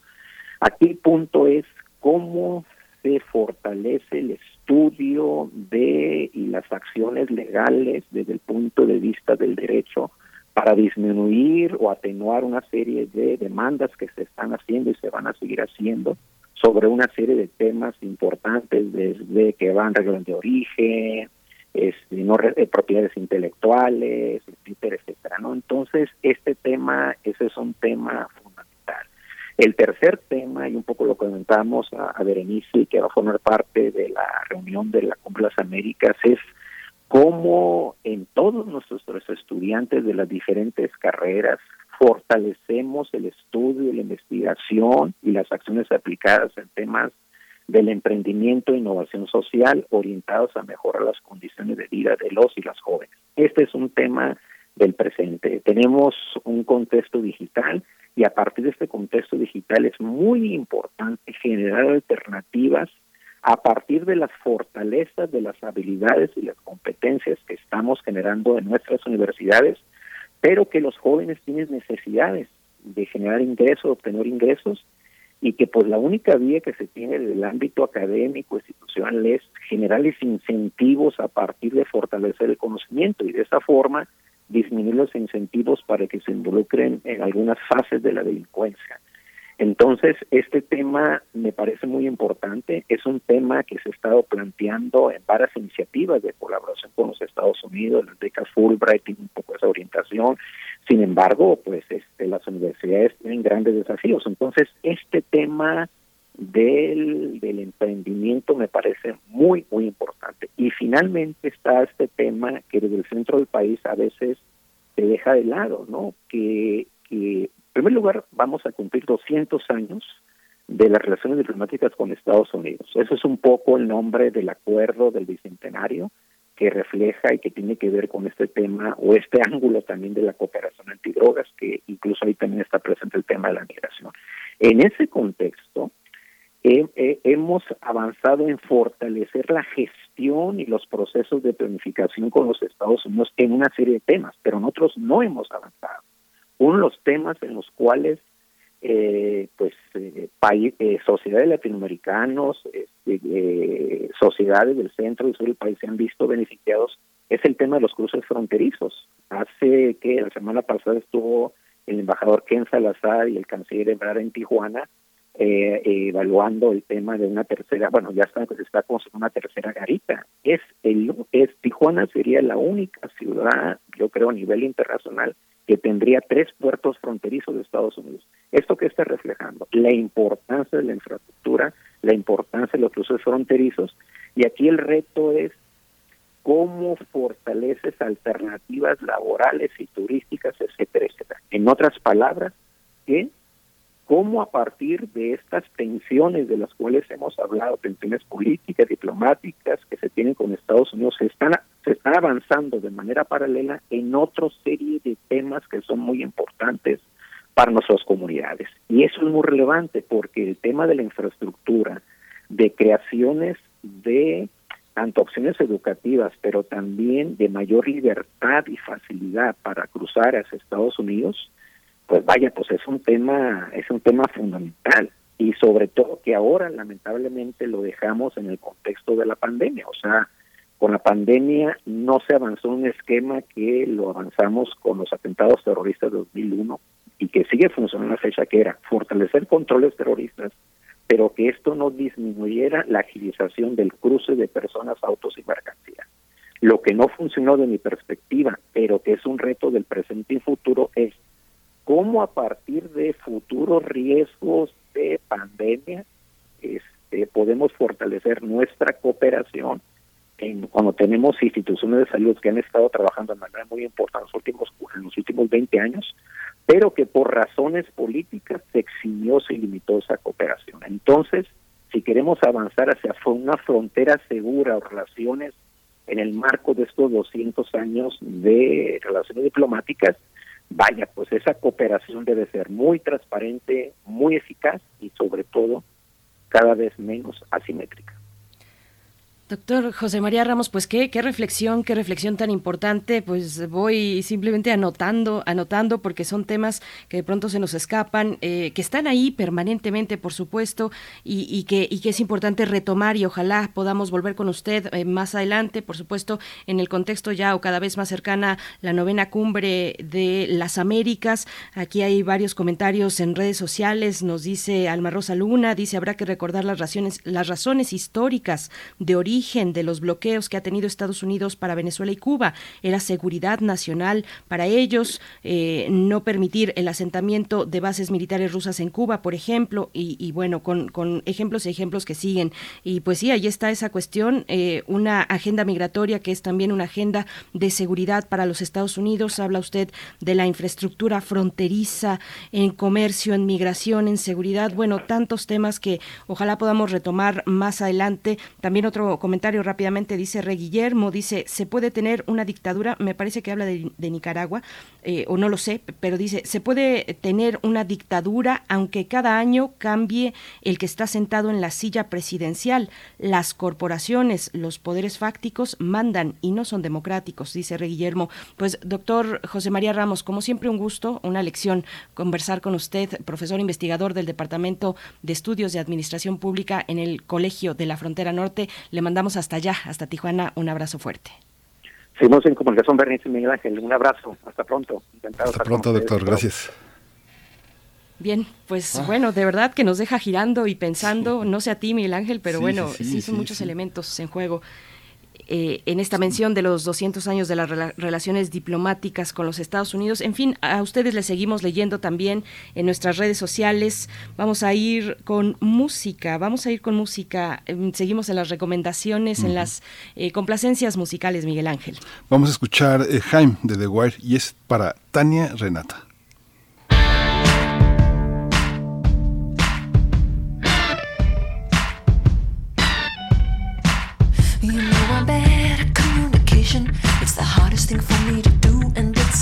The most important part that relationships will go through. And I give it all away just so I could say that. But I know, I know, I know, I know that you're gonna be okay anyway. You know, there's no rhyme or reason for the way you turned out to be. I didn't go and try to change my mind, not intentionally. I know it's hard to hear me say it, but I can't bear to stay. And I just know, I know, I know, I know that you're gonna be okay anyway. Your heart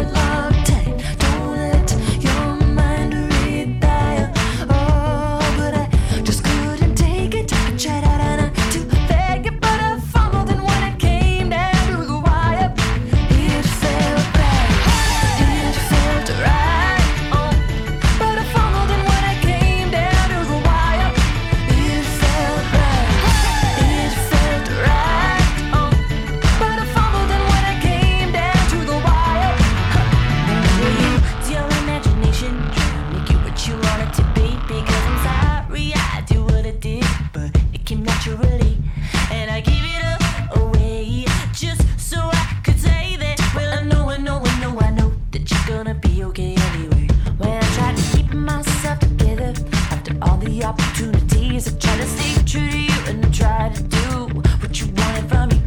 And I give it up away just to hear you say that. I know, I know, I know, I know that you're gonna be okay anyway. Always keep it a heart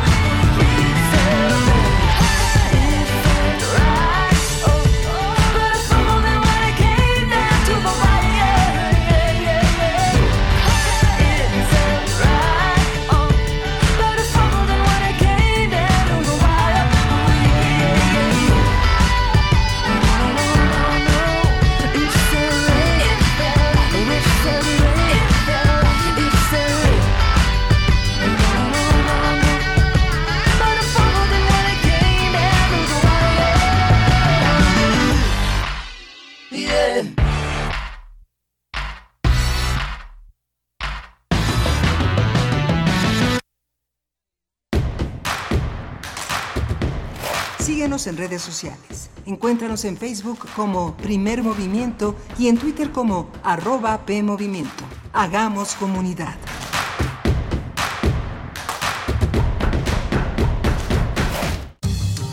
La ciencia que somos. La ciencia que somos. Iberoamérica al aire. Descubre la ciencia que está presente en tu día a día a través de cápsulas, reportajes, entrevistas y reportes en vivo. Viernes de 10 a 11 horas por el 96.1 FM. La ciencia que somos. Iberoamérica al aire. Una coproducción de Radio UNAM y las direcciones de divulgación de la ciencia y de las humanidades.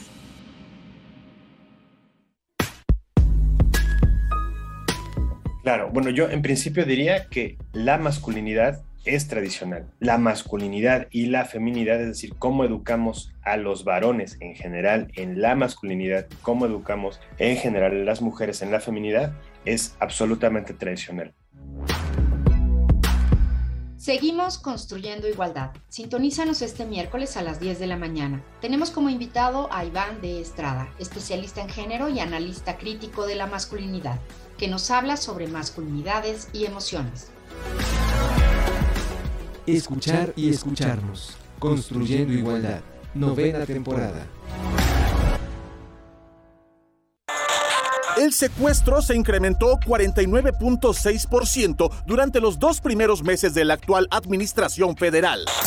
El secuestro sigue siendo un problema grave. Mujeres y niños víctimas de este delito. Nadie está a salvo. El fin de semana se conoció este video que muestra la privación ilegal de la libertad de una mujer. En México hay más de 98 mil mexicanas y mexicanos desaparecidos. 66 mil fueron en el gobierno de López Obrador. Es hora de cambiar y recuperar el tiempo perdido. PAN, unidos por un México mejor. La piedra y yemo activo afectan tu cerebro, te matan las neuronas y son muy adictivos. Yo sé lo que te digo, pues he sido testigo. Piensa más en tu gente, tu vida y tus amigos. Escucha lo que te digo, pues es verdad. El negocio de la droga es algo que termina mal. Escucha bien, hermano, porque esto te hace daño. El negocio de la droga es algo que termina mal. Esto siempre acaba mal, carnal. Esto siempre acaba mal. Si necesitas ayuda, llama a la línea de la vida 800-911-2000. El corazón es la caja de ritmos que orienta nuestro camino. Sigámoslo. Que la música sea su alimento. Miocardio, la génesis del sonido. Una transfusión sonora de Radio UNAM para tus oídos. Viernes, 18.15 horas. Retransmisión, domingos a las 14.30 horas. Radio UNAM, experiencia sonora. Encuentra la música de primer movimiento día a día en el Spotify de Radio UNAM y agréganos a tus favoritos.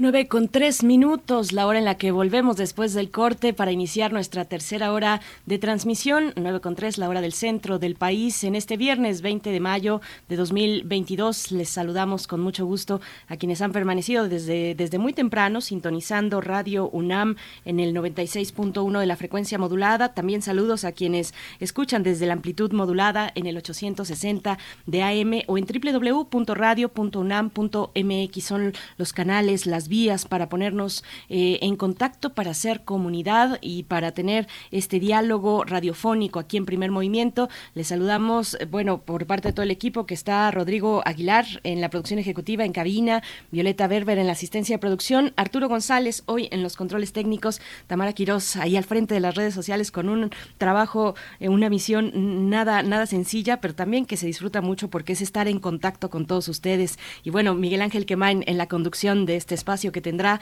la poesía necesaria esta mañana a su cargo. Miguel Ángel, ¿cómo estás? Hola, Berenice Camacho, buenos días, eh, buenos días a todos. Continuamos aquí en esta, en esta carrera larga de tres horas. Estamos ya en la tercera hora, vamos a iniciar con la poesía necesaria. Hemos tenido varias líneas interesantes eh, eh, de conversación con el, el, doctor José María Ramos, que le comentábamos, le comentábamos en conjunto, tanto mi compañera Bernice y yo, que verdaderamente debe ser un privilegio tenerlo como profesor del Colegio de la Frontera Norte es un espacio de reflexión eh, muy importante, parte del mundo académico que, que ilumina el territorio latinoamericano desde otro punto, ¿no? Estar en Tijuana es, es, tan excitante estar en Tijuana, se ven tantas cosas, se ve el intercambio, tener esa posibilidad de, de ir a San Francisco, de ir a Los Ángeles, de estar en San Diego el mismo día. Es algo fascinante y estar en esa comunidad hacia el sur, este, este Mexicali, Tecate, playas, todo ese universo y tener también la posibilidad del norte tan cercana, es otro mundo, es una visión muy interesante y también es México. Es algo es muy curioso porque uno está en San Francisco y está en México también al mismo tiempo, ¿no, Berenice? Sí, qué, qué interesante, qué, qué, bien que lo, que lo pongas en ese contexto. Tenemos radioescuchas por allá también. Ojalá que, que, en este momento pues nos estén sintonizando. Les enviamos un saludo porque bueno, es hacer una comunidad muy diversa, muy diversa, muy rica. Eh, eh, bueno, la que alcanzamos a ver desde este espacio, por supuesto. Pero bueno, sería interesante que quienes nos están sintonizando por allá pues nos comenten un poquito. Yo, por supuesto, tengo la eh, de inmediato el refer la referencia de Xochitl Arellano, que siempre nos escucha y siempre nos envía sus comentarios muy interesantes que reflejan precisamente esa diversidad cultural, eh, territorial de la que estás haciendo mención, Miguel Ángel. Ella está en, mm, ahí está en California, pero ya no recuerdo exactamente eh, dónde está y me lo, me lo, había comentado en redes hace poquito, uh -huh, pero bueno, sí. te mandamos un saludo, Xochitl. Y bueno, tenemos más comentarios, Miguel Ángel, respecto a este tema. Eh, Franz Cafe nos dice, cada país debe elegir su camino sin oposiciones financieras de los Estados Unidos. Alma Rosa Luna también continúa con su comentario anterior, dice, si, eh, si Estados Unidos no puede invadir un país de cualquier continente, o lo bloquea o lo bombardea, es lo que nos dice Alma Rosa Luna. Bueno, pues varios comentarios acá. Muchas gracias de verdad por, por escribirnos, por hacer comunidad a través del diálogo. Miguel Ángel, pues eh, vamos, vamos a ir con la poesía necesaria. Yo tengo un comentario más, no sí, sé sí, si sí. quieres. Eh, y que no tiene nada que ver, son muy buenas noticias porque, y, y lo recupera la Gaceta de la UNAM, en esta semana, Citlali Balbuena Feria, una estudiante del noveno semestre de Ingeniería Química de la FE Zaragoza, se ha ganado un lugar para una estancia en la NASA. Ella es originaria del Estado de México, es del Estado de México y es la primera universitaria de la FE Zaragoza en ser seleccionada para este, pues para realizar esta estancia. Ella aplicó para el programa de la NASA a través de una propuesta enfocada en eliminar residuos de la Luna, como el dióxido de carbono y satélites ya no funcionales. Eh, la segunda parte fue una entrevista en inglés en la que le preguntaron su interés principal en este curso de la NASA, eh, en lo que manifestó que su deseo es estudiar en Harvard una maestría para completar su perfil académico como ingeniera. Y dice Citlali Valbuena, cuando era niña me gustaba ver el programa de televisión Cosmos. Creo que eso y que mi mamá también, que es ingeniera egresada de la UNAM, influyó para que me interesara en la ingeniería química. Jamás imaginé tener una oportunidad en mi vida, como ir a la NASA, dice, será inolvidable. Pues enhorabuena para ti, para ti, Citlali Balbuena, para tu familia, para esa inspiración que ha representado tu mamá, porque bueno, son logros de una comunidad, pero bueno, ahí estás tú, dándole la cara y haciéndolo todos los días, eh, esforzándote al máximo pues en condiciones complejas, ¿no? Eh, como muchas jóvenes del Estado de México y pues no tenemos más que darnos, darte pues la, la felicitación y, y, nuestra admiración también por este logro Citlali Balbuena Feria, pues por ahí si alguien que la conoce está escuchando, pues dígale que la, le mandamos un fuerte abrazo a Citlali Balbuena. Sí, qué, qué bueno que lo comentas, qué, qué hermosa foto, qué mujer tan hermosa, tan, qué su origen, su, su discurso, su cabello negro cayendo sobre su cara, sobre esos pómulos. Es, es tan mexicana, se identifica tantos grupos este, étnicos entre nosotros. Es verdaderamente, además, que sea de la educación pública. Yo pensaba, yo pensaba francamente, este, lo digo con todo respeto y con toda humildad, pero pensaba, esto es la educación pública, esto es la UNAM, no es, es algo, esa posibilidad que todos tenemos en este país de tener esa posibilidad de estar en el mundo y de, y de, tener ese reconocimiento y lo que nos hace sentir tan orgullosos de que una universitaria como ella pueda representarnos en ese sentido porque nos representa a todos. Yo creo que esto sí es esto sí es una selección nacional no uh -huh. esto es una cosa fantástica Sí, sí, de verdad que es muy emocionante, es muy emocionante. Y la misma Citlali dice, esta aventura inició en 2021 cuando participé en el programa Invierno Puma de la sede UNAM Boston, donde mejoré mis habilidades en el idioma inglés, descubrí que podía hacer estancias de investigación en otros lugares del mundo porque hicimos visitas a universidades como la de Massachusetts, eh, Harvard, Columbia, el Instituto Tecnológico, el MIT, el Instituto Tecnológico de Massachusetts, bueno, a, algo de lo que ella misma ha compartido para la comunidad a través de la Gaceta de la UNAM. Enhorabuena, Citlali, de verdad el mejor de los caminos y estamos todos y todas contigo en esa visita a la NASA, en esa estancia en la NASA. Pues qué alegría, Miguel Ángel. Sí. Eh, pues bueno, ahí está. Eh, y bueno, en la contraparte, eh, Eduardo Matos, Premio Princesa de Asturias, uh -huh. también es una es una parte muy significativa de lo que somos porque este premio pues por supuesto es para él pero es para todos los que han acompañado esta gran trayectoria no nos hemos hablado hemos tenido oportunidad de hablar con él varias veces en las últimas semanas y eh, ha sido esa historia, ¿no? ese, acompañamiento de que sabemos que estar en la universidad es no, no estar solo, sino en una comunidad muy amplia que contribuimos a que se construya y que nos construye. Sí, por supuesto. Pues bueno, varias menciones, ¿no? Varias menciones también el día de ayer que estuvimos haciendo aquí el homenaje, un homenaje, pues eh, una revisión de el legado de Elena Poniatowska que ayer cumplió 90 años y ayer mismo fue el homenaje en el Palacio de Bellas Artes. Miguel Ángel, no sé cómo lo viste, estuvo ahí pues una plana muy importante de quienes gobiernan ahora este país. Eh, eh, estuvo la jefa de gobierno, Claudia Sheinbaum, eh, estuvo por ahí también Alejandra Frausto, la, la secretaria de, de, de Cultura, em, por ahí también estuvo, a ver, ayúdame, porque yo ahorita... Villamil. Genaro Villamil, por supuesto, el sistema de público de radiodifusión del Estado mexicano, pero yo a quien tengo en la cabeza... Marta Lamas. Marta Lamas, bueno, Marta Lamas, por supuesto, que dio un, un eh, eh, pues ahí una participación muy interesante, muy bella, y, y estuvo también Liliana Felipe al piano eh, sí. con, con Jesús A. Rodríguez, y eso es algo que yo no me puedo sacar de la cabeza, vayan a verlo, porque si yo lo vi, ustedes lo tienen que ver, Miguel Ángel, fue muy gracioso, y, muy, y también pues en un ámbito de pues eso, de mucha festividad, de acompañar a, Elena Poniatowska pues en este camino, en este festejo de 90 años, con gente muy cercana a lo largo de todos, de todas estas décadas, a lo largo de su trayectoria, de su trabajo pues en lo social, de conciencia política. Fue, fue interesante, ¿no? ¿Cómo lo viste? Muy bien, muy bien. Este, una cosa que bueno, que no rompe la confianza, pero eh, habían, había un momento en que este, iba Jesús a casa de Monsiváis a, a, relatarle todos sus problemas existenciales y lloraba toda la tarde hasta que Monsiváis se hartaba un poco y la mandaba, este, si ya no te puedo ayudar, ve con Elena. Y Elena lo mismo la bateaba a casa de Carlos. Y bueno, el, el vicio, el hábito fue un lugar de teatro donde Liliana y Jesús nos enseñaron lo que es ser, ser eh, mujeres eh, de la diversidad, ser mujeres lesbianas que se quieren, que crean, que crean un espacio este, que, está en la continuidad del teatro mexicano. Recibimos grandes lecciones eh, de ese amor, de esa creatividad y de cómo se repartía en una comunidad también muy fuerte. Marta Lamas fue protagonista de esto.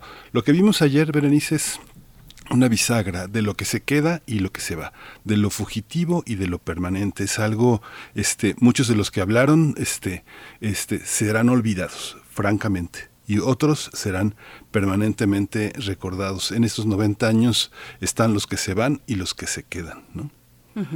Bueno, y, Elena Poniatowska en ese sentido de la memoria, de los que recordamos y de lo que no, pues ah, y de los que no, de los que pues eh, están en otro nivel, digamos, de, de nuestra memoria, eh, pero ella eh, en estos homenajes ha pues comentado una y otra vez la falta que le hace Carlos Fuentes, la presencia de Carlos Fuentes, bueno, entre otros, ¿no? Y ella misma comentaba, pues son algunos que se nos adelantaron, se le adelantaron a ella, dice, más jóvenes que yo, Carlos Monsiváis, Carlos Fuentes, entre otros eh, más jóvenes que yo, pero que, los ha traído a cuento en este homenaje, en distintos homenajes que, que se le han eh, pues hecho a Elena Poniatowska en sus 90 años de vida. Cuéntenos ustedes cómo lo vieron, si es que se acercaron a alguno de esos homenajes, si fueron a Palacio de Bellas Artes, yo no tuve ya la oportunidad, varias cosas en la agenda, pero sí lo pude ver a distancia, lo seguí en vivo.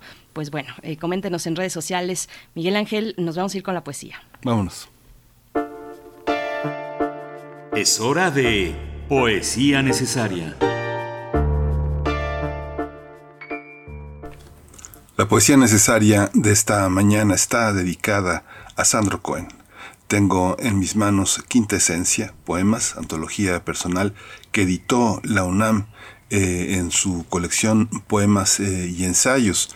Voy a leer un fragmento de Éxodo. Es un poema dividido en cinco estancias, eh, muy interesante, muy intenso.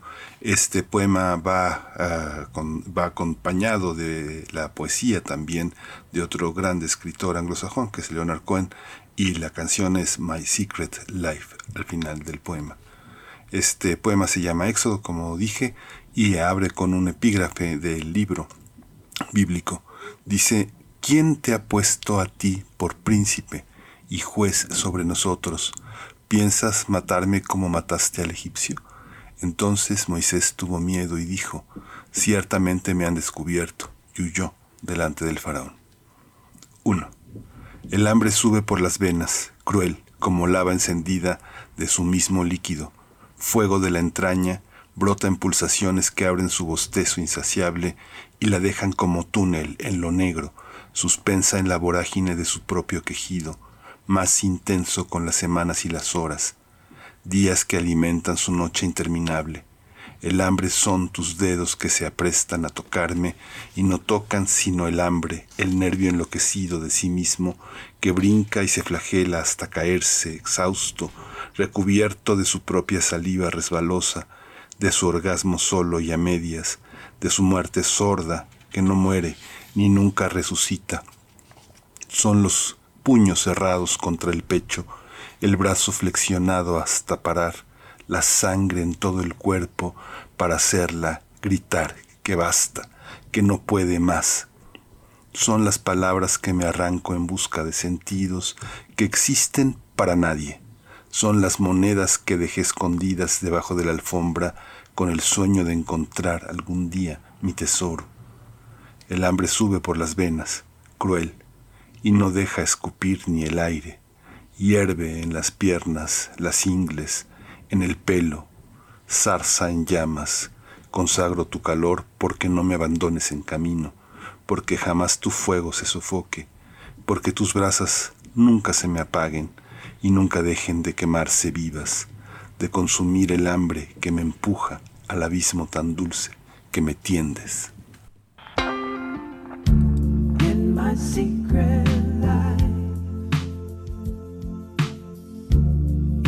my secret life.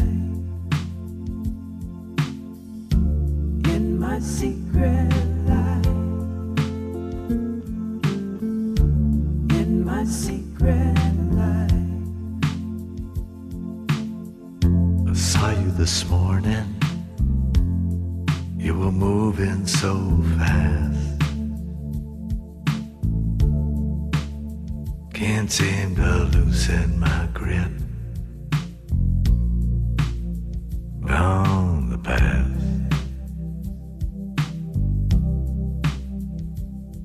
And I miss you so much. There's no one inside.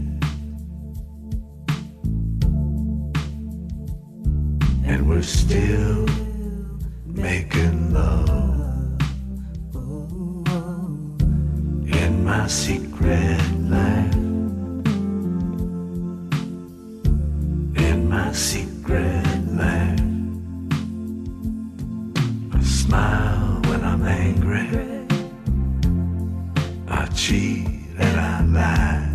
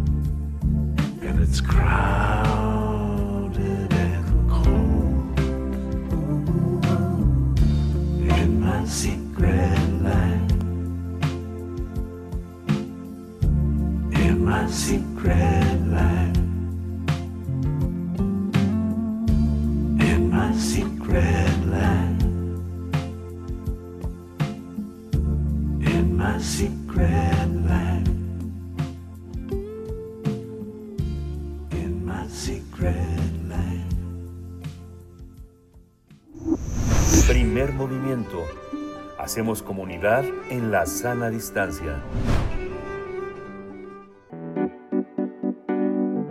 La mesa del día. La mera mera. La caminera. Solo música chida. Camineres del mundo. Les dedicamos esta canción porque la vida no espera. La vida es aquí y ahora. Sigan con el corazón levantado por un mundo mejor.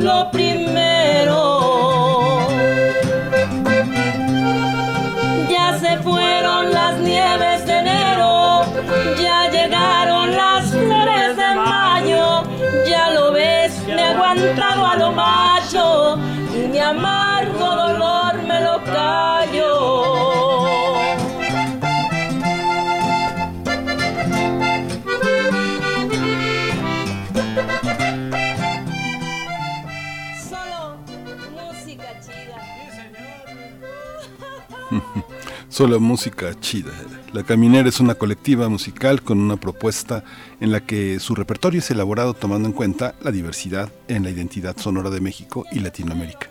Sus canciones abarcan géneros de la música tradicional mexicana como el guapango, el son jarocho y la chilena. A estos elementos se suma la canción ranchera y vernácula de la época de oro de la radio en México.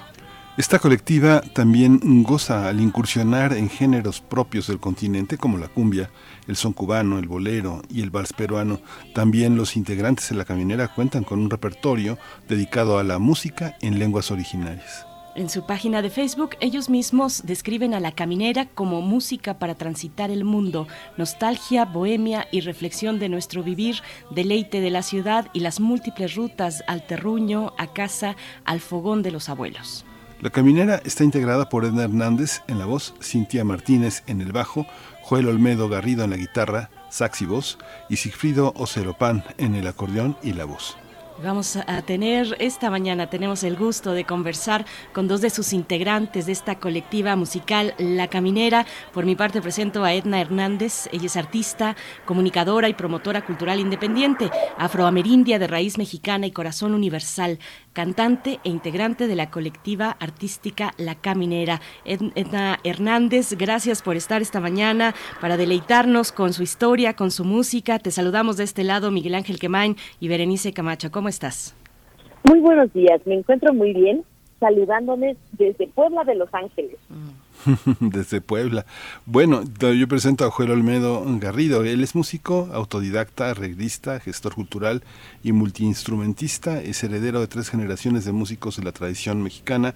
Está dedicado desde hace más de 15 años a la investigación y la reinterpretación de diferentes vertientes musicales de México y del mundo e integra la colectiva La Caminera. Bienvenido, Joel Olmedo. Muchas gracias por estar aquí. Buenos días.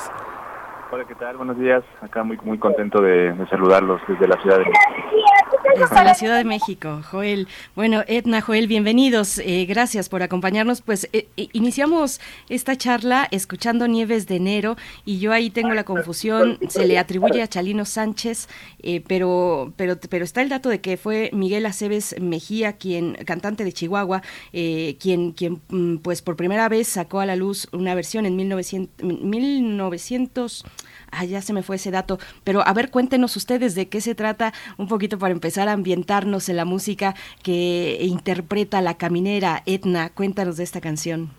Pues claro que sí, en efecto, eh, en la voz de Miguel Aceves Mejía es cuando se encuentra un primer registro y entiendo que tenemos eh, como compositor de esta de esta canción nada más y nada menos que a Mario Molina Montes. Pero este encontrarnos con este compositor de frente y con ese primer eh, con ese primer registro de Miguel Aceves Mejía fue gracias a Ricardo Yáñez, ya que efectivamente la gran influencia de Chalino Sánchez en la música ranchera en la frontera y posteriormente en otras latitudes del país, nos hizo en un primer momento tener la impresión de que era una pieza de Chalino. Y bueno, esto nos da pie, nos da oportunidad para hablar también de lo que ustedes recuperan con la caminera acerca de la época de oro de la radio en México. Eh, pues hay ahí un camino muy interesante y ustedes han trazado pues la interpretación de temas que en su momento fueron muy importantes, que tuvieron una gran difusión en la radio, en, en la época de oro de la radio mexicana. Cuéntanos, Joel Olmedo, pues bienvenido, bienvenido y cuéntanos pues de este de este ángulo, de esta inclinación de la caminera hacia retomar pues esta tradición musical mexicana, ranchera, vernácula. Y cuéntanos un poquito, Joel. Claro que sí. Eh, ¿Me escuchan? Sí, te escuchamos con un poquito de ruido ambiental, pero cuando te puedas acomodar en un lugar más, más silencioso te lo vamos a agradecer, Joel. Ok. Adelante. A ver, eh, muy bien. Este, sí, se escucha también un poco de ruido, pero bueno, les platico.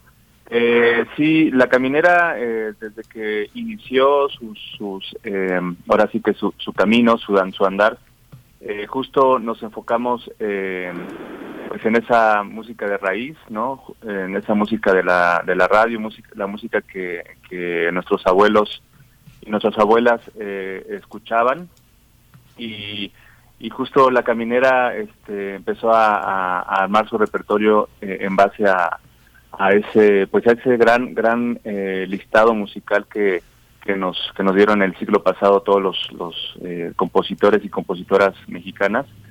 Y, y justo sucedió en plena pandemia. Fue un encuentro bastante fortuito. Eh, Sigfrido y yo eh, Sigfrido Celopan que es el otro integrante de la Camineras eh, regresábamos de, de una gira por Estados Unidos y pues justamente nos la cortaron para por el tema de pandemia y bueno, ahí me venía platicando que, que bueno, con Edna tenían un proyecto previo haciendo también música mexicana. Y este y justo venimos llegamos a la Ciudad de México y empezamos a trabajar inmediatamente en el en el proyecto. Y bueno eh, este repertorio ha sido muy especial porque eh, digamos que los tres las tres tenemos este pues ya un bagaje bastante amplio con respecto a a, a, este, a estos géneros y se ha dado de una manera bastante orgánica y me parece que ha funcionado muy bien hasta hasta ahora. Esta, este aspecto, fíjate que hay músicos, hay músicos que eh, crean, que arman su grupo, arman su, su, su, número y solamente están casados con un género. Y hay otro tipo de músicos que no pueden resistirse a la heterogeneidad y a la búsqueda y a la recuperación y a la reformulación de muchas músicas. ¿Cómo ha sido esta, esta parte, Edna Hernández? ¿Cómo ha sido la construcción de este adoratorio que han construido aquí en La Caminera a la música tradicional mexicana y popular en Latinoamérica? Una, cada uno de los integrantes, actualmente somos seis, eh, estamos relacionados con un bagaje de músicas. Todos tenemos haciendo músicas populares mucho tiempo, más de 20 años, en distintos en distintas uh, directrices. Y converger en la caminera nos permite traer esta identidad propia con sus múltiples vericuetos a un espacio de creación y a un espacio de recreación y nos permite repensarnos en el aquí y ahora con estos temas tradicionales, tal como lo ha dicho Joel, nosotros comenzamos la caminera propiamente como un proyecto en plena pandemia, dábamos conciertos en espacios completamente vacíos, ni siquiera conversábamos con, con los ingenieros de audio ni con nadie, eh, teníamos llamados determinados en unidades habitacionales o en espacios donde había mucha gente escuchando desde sus casas y justo nos eh, sugirieron o nos pidieron que atendiéramos a la población de la tercera edad. Entonces, el primer repertorio de la caminera se llamó Grandes Éxitos de la Radio en México y hacíamos piezas como Cielo Rojo, La Malagueña, Mi México de ayer. Eran eh, piezas de la nostalgia. Nos dimos cuenta que es música que tenemos tan habitada que no solamente le gustaba al público de la tercera edad, sino al público adulto, pero también a niños y jóvenes, y que conocían estas músicas por sus padres, por sus abuelos, Y, y bueno, eso nos dio, eh, la verdad, la madeja de dónde jalar el hilo para después entrar tierra adentro y dedicarnos también a los a lo que se llamó en su momento los sones de la tierra, ahora son los sones regionales que también eh, nosotros los hemos practicado bastante en nuestros repertorios y experiencias personales y, eh, y también dedicar un tiempo a la composición y a abordar temas desde nuestra creación que nos interesan eh, a cada uno de, de los y las integrantes de la caminera. Sí, eh, también a esta parte, Joel Olmedo Garrido, ¿cómo, ¿cómo se construye, digamos, eh, en la parte de arreglos, en la parte musical, una identidad como grupo? ¿Cómo puede, eh, pueden indagar, pueden traer música de otros autores, de otros músicos, pero al mismo tiempo lograr sonar como la caminera? Claro, eh, pues fíjate que, que es muy interesante esa pregunta porque, como bien dice Edna, eh, todos y todas traemos así un bagaje musical eh, de muchos lados, ¿no? Enrique Buenrostro tiene trae como un bagaje así de, lo afroperuano, andino. Eh, Pavel González, que está en la batería, eh, trae un bagaje también eh, de familia mus- musical, eh, desde lo latino, eh, regional mexicano, incluso hasta jazz, swing. Eh, y bueno, ¿qué, se, qué, podemos decir de, de Sigfrido Celopan, que es un, el maestro que trabaja mucho con la música regional desde el son jarocho, eh, que va desde pues sí, de otras de otras regiones de- del país y, y así todos vamos metiéndonos eh, em, y vinculándonos con, con cierto repertorio y eligiendo ciertas piezas que nos hacen sentido. Eso es, eso es muy importante para la caminera, eh, para justamente darle un color y darle una personalidad. Eh, en principio, el, el, la idea de generar o de, o de eh, montar un, un repertorio sí tiene que ver con algo que nos que, que, podamos decirle a las personas y a la gente eh, esto es la caminera, ¿no? Eh, por ejemplo, ahora estuvimos en el Son para Milo, que afortunadamente nos fue muy bien, este festival que se hace eh, cada año, y, y ahí pusimos un repertorio que iba desde, desde la parte tradicional, eh, música, música original, pero también música latinoamericana, entre cumbia, salsa, y, y esto como que nos está abriendo un panorama bastante amplio y, y creo que va a ser algo muy positivo a futuro de pronto tener ya ya un disco y, y- de pronto eh, eh, tener ya composiciones justo enfocadas a, a, a- esos géneros, ¿no? Pero sí es como una licuadora, de pronto metemos de todo, sacamos, eh, interpretamos muchas músicas de varias partes y de pronto ya el momento de, de llegar a un ensayo y de, empezar a, a crear, ahí es donde se da justo esa magia, ¿no? A partir de los conocimientos de todos y de todas. Claro, Joel, me voy a seguir un poco también contigo de nuevo eh, en toda esa riqueza musical, en ese arco musical que han adoptado ustedes, que es tan diverso. También incluyen sonoridades o música en lenguas indígenas. Cuéntenos un poco de esa dimensión de su propuesta también, Joel. No sé quién tenga más, eh, digamos, más, cerca, más cercanía, más acercamiento con, con esa eh, faceta de ustedes, pero bueno, Joel, si te quieres aventar esa cuestión. Claro, con todo gusto, sí.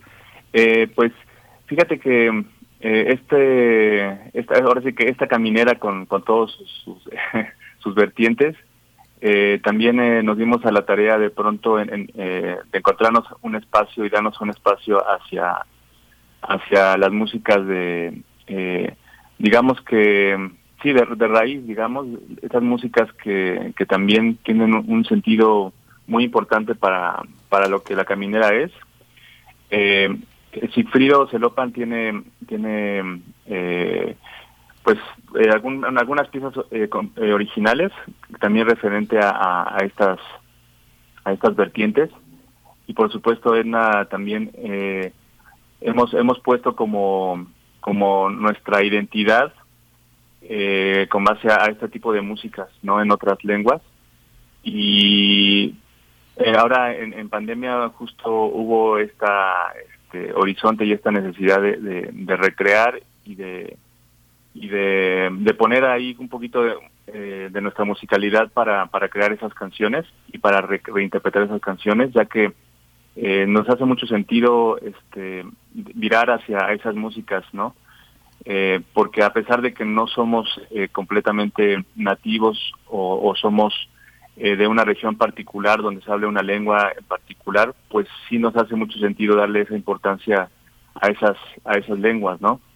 Y, la verdad es que ha sido una experiencia muy muy muy bonita porque sí nos ha conectado eh, con, con regiones, con compositores, con compositoras de, de, de esa índole de una manera completamente directa y gracias a Edna, gracias a Sigfrido, que también han tenido como esa esa este, bagaje y esa ese conocimiento, hemos podido aterrizar un poquito más la idea de, de esta caminera este raíz, ¿no? De esta caminera de, ori de orígenes, así le denominamos.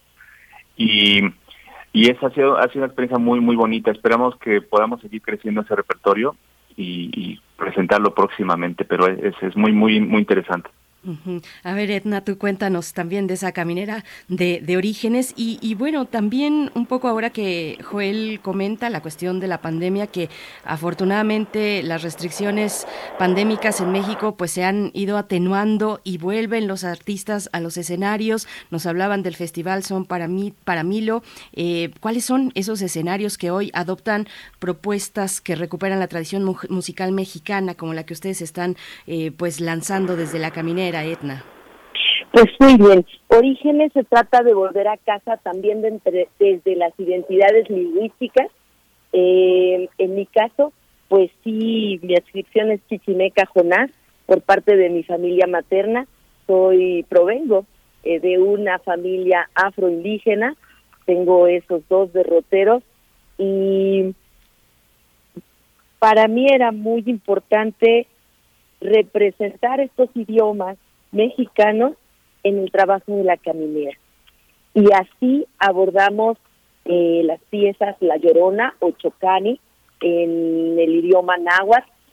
Sigrido Solopan compuso una pieza que se llama Yaoyotzin, donde se agradece a todos los instrumentos musicales y sobre todo a, a cada elemento de los cuales están hechos, el aire, el agua, la madera, el barro, y esto causó interés, generó eco, y bueno, también se sumó Joel haciendo una reinterpretación eh, de una canción de cuna en náhuatl que fue grabada por allá en los años 60, pero que él eh, interpreta a su particular estilo y nosotros lo arropamos para que eso suceda. Y así nos fuimos eh, encontrando un repertorio que queríamos abordar que nos significaba como migrantes en primera, segunda, tercera o cuarta generación en espacios urbanos. Entonces también elegimos la canción del maestro Leonides Rojas Hernández de Metlatono Guerrero que se llama Amacacuy Kunduy Ñuyú en el idioma mixteco y bueno, seguimos explorando, es un es un área de la caminera que no está cerrada, que sigue creciendo y fortaleciéndose. Yo estoy preparando muy lentamente porque no es nada sencillo eh, una pieza en eh, Chichimeco Jonás o Uya, que sería pues mi lengua ombligo, mi lengua raíz, mi idioma y los espacios que hemos habitado con este proyecto de la caminera son muy diversos y queremos seguir así de diversos. Hemos estado en la decimotercera Bienal Internacional de Radio, allá en Los Pinos. Nos acaba de invitar Lenin Martel, quien publicó un libro sobre la radio pública en México. Estuvimos en la Fonoteca Nacional, eh, justo compartiendo la, música en ese evento, donde también hubo otras autoridades, eh, entre ellos Hilda Saray, Pavel Granados Zaparro y y otras personas que se dedican a la radio, eh, pues hemos tenido presentaciones en Totlacto Radio, en festivales como eh, Festival Flor de Iztapalapa, en Azcapotzalco, eh, y también en programas de, radio por internet o de televisión por internet que se han vuelto más presentes en, en los espacios culturales.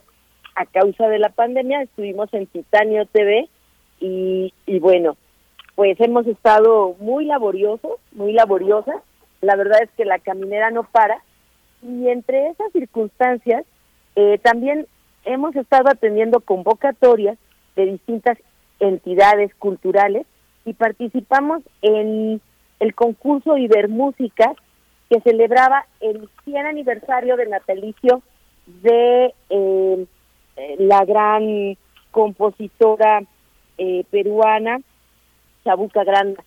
Y pensando en ella, eh, Sigfrido escribió, pero no tan lejos, una pieza que habla de la historia de vida de esta mujer tan importante, esta compositora y cultora, eh, justamente del criollismo, de la presencia afro en el Perú, y no tuvimos la fortuna de ganar, pero sí tenemos una excelente pieza, una pieza que disfrutamos mucho, que construimos musicalmente entre todos los todas y todos los integrantes de la caminera, y en la cual también participaron compañeros y compañeras eh, músicos, músicas, que vinieron a sumar su, su labor y pues tenemos esta primer pieza que se puede consultar en Bandcamp.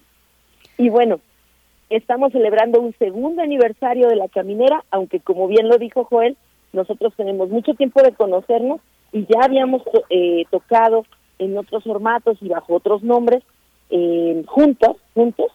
Eh, pero en este momento, como la caminera música, así estamos en todas las redes y en todas las plataformas, eh, estamos celebrando nuestro segundo aniversario y planeando una gira que vamos a celebrar yo creo que todo el año con distintos eventos en distintos espacios. Ya les estaremos eh, informando.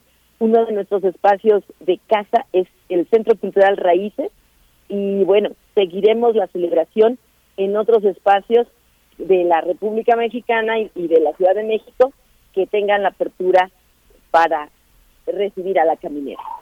Edna, pues qué, qué emoción, qué buena noticia tener a la caminera cumpliendo su segundo aniversario. Fíjate que precisamente ahora que mencionas eh, la presentación del libro de Lenin Martel, hoy lo tuvimos a él muy tempranito y era toda la idea que también ustedes pudieran cerrar el programa con, con su música. Ustedes estuvieron en esa presentación del libro amenizando la, eh, el inicio y el final del evento ahí en la Fonoteca Nacional eh, en Francisco Sosa en Coyoacán. Yo me los encontré por ahí, me encantó su propuesta y pues bueno, ahí y que pues se hacen relaciones importantes para poder dar eh, pues difusión a proyectos como este. Edna Hernández, ya nos comentabas de pero no tan lejos, que levante la mano los, los seguidores a quienes les agrada la música de Chabuca Grande, o sea, de verdad es eh, bien, bien interesante, eh, Chabuca Granda, lo que, lo que estás comentando y, y, precisamente vamos a escuchar esta, esta canción, pero no tan lejos, de Chabuca Granda en la interpretación de La Caminera. Volvemos a primer movimiento.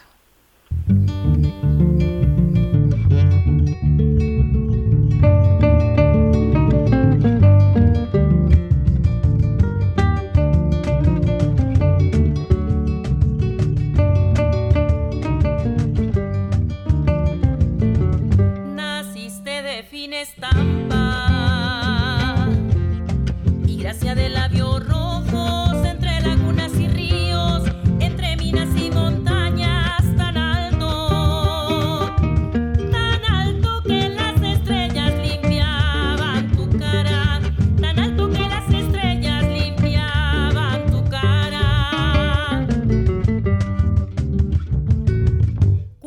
Nacer en la sierra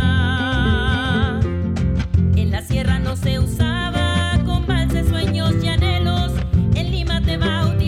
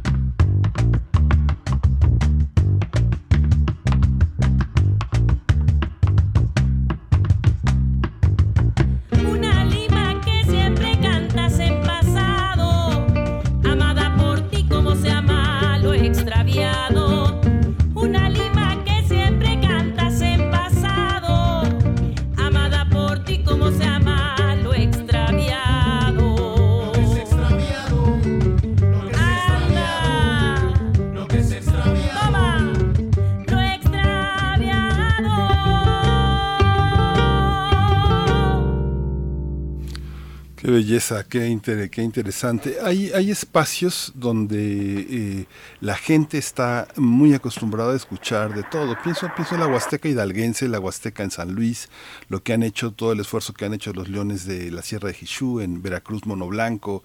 Hay una en los Tuxtlas, hay una, hay una serie de espacios donde la gente oye de todo, pero hay otros donde no. Solo quieren cumbia, solo quieren sones, solo quieren boleros, solo quieren guapangos, ¿no? ¿Cómo, cómo se ha dado esta esta, esta visión y sobre todo que al parecer, por como los escucho, eh, pienso que es una música pues para tocarse en comunidad, lleno de gente, con unas comidas, unos tragos, baile, este, hay una parte muy comunitaria en su manera de sonar.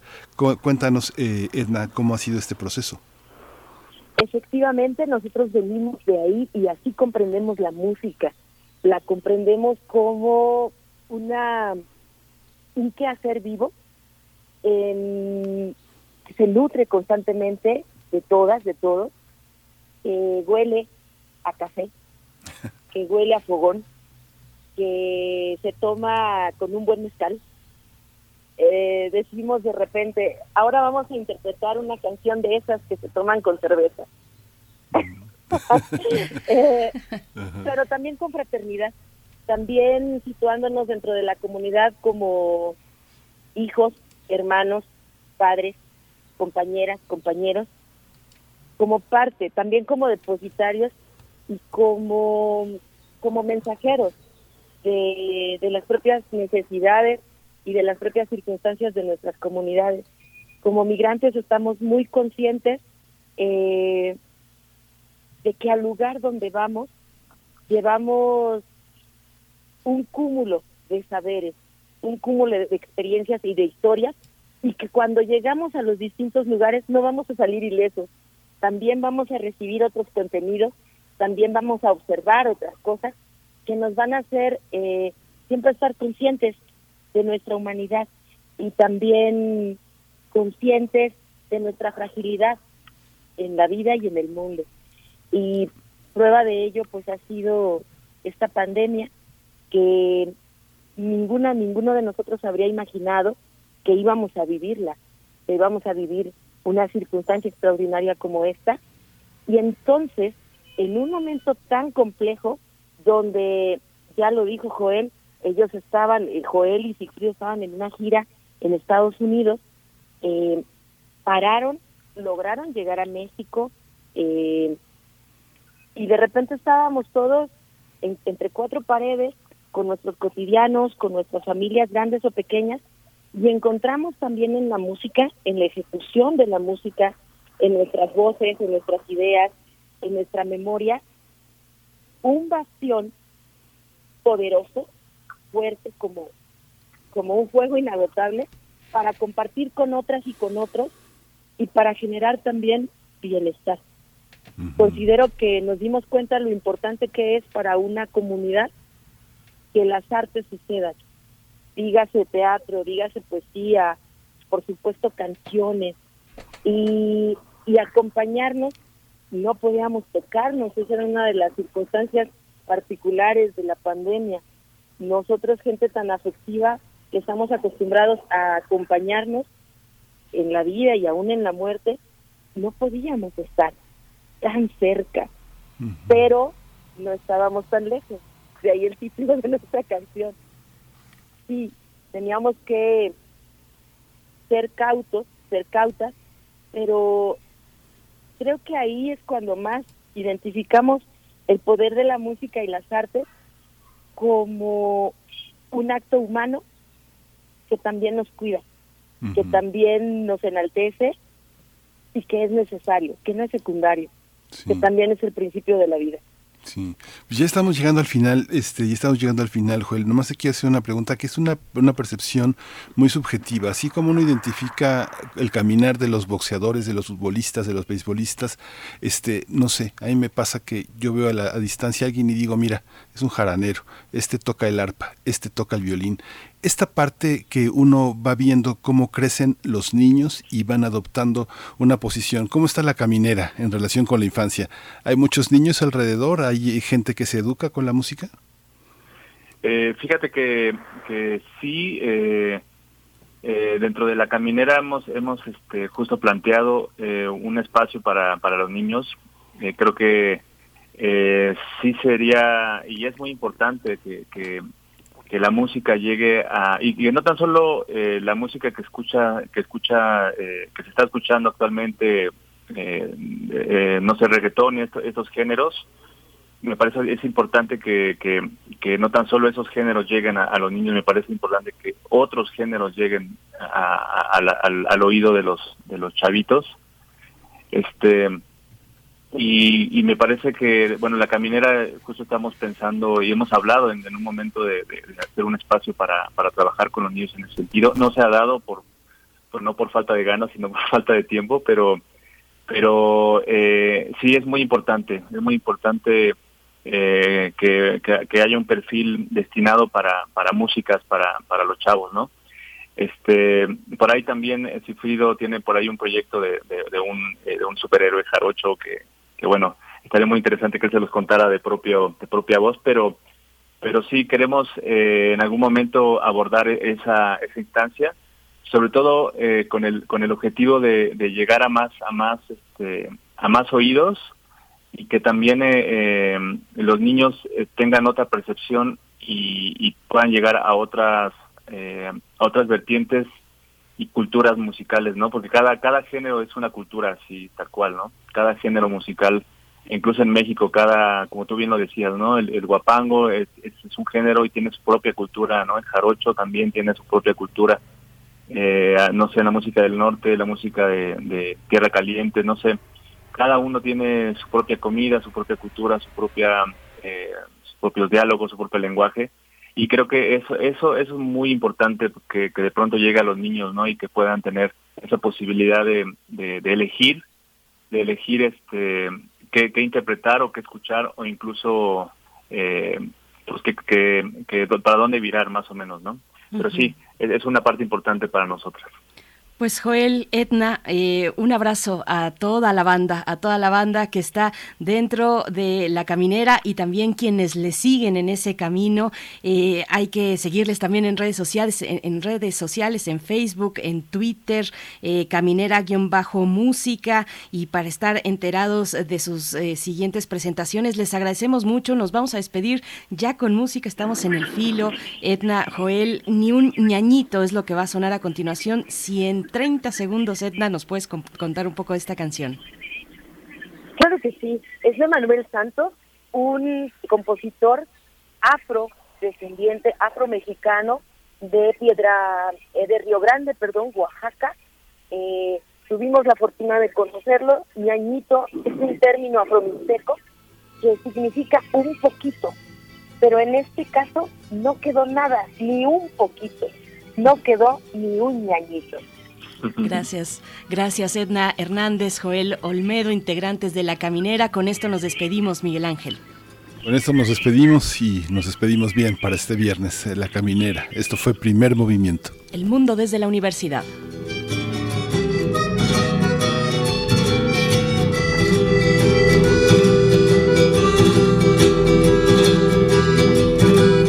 Ya llegaron los cangrejos y también las chicananas.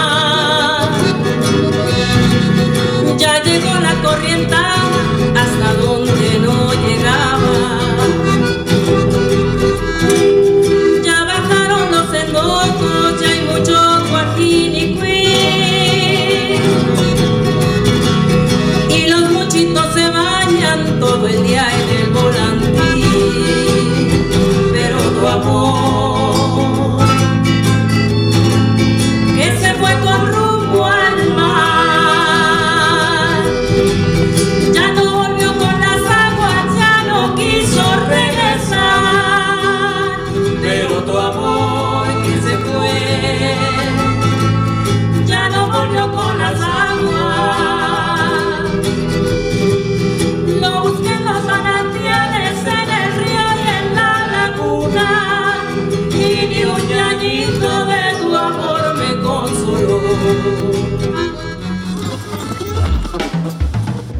UNAM presentó Primer Movimiento. El mundo desde la universidad. con Berenice Camacho y Miguel Ángel Quemain en la conducción. Frida Saldívar y Violeta Berber, producción. Antonio Quijano y Patricia Zavala, noticias. Miriam Trejo y Rodrigo Mota, coordinadores e invitados. Tamara Quirós, redes sociales. Arturo González y Socorro Montes, operación técnica. Servicio social, Vicente Pérez e Iván Chavarría. Locución, Tessa Uribe y Juan Stack. Quédate en sintonía con Radio UNAM. Experiencia sonora.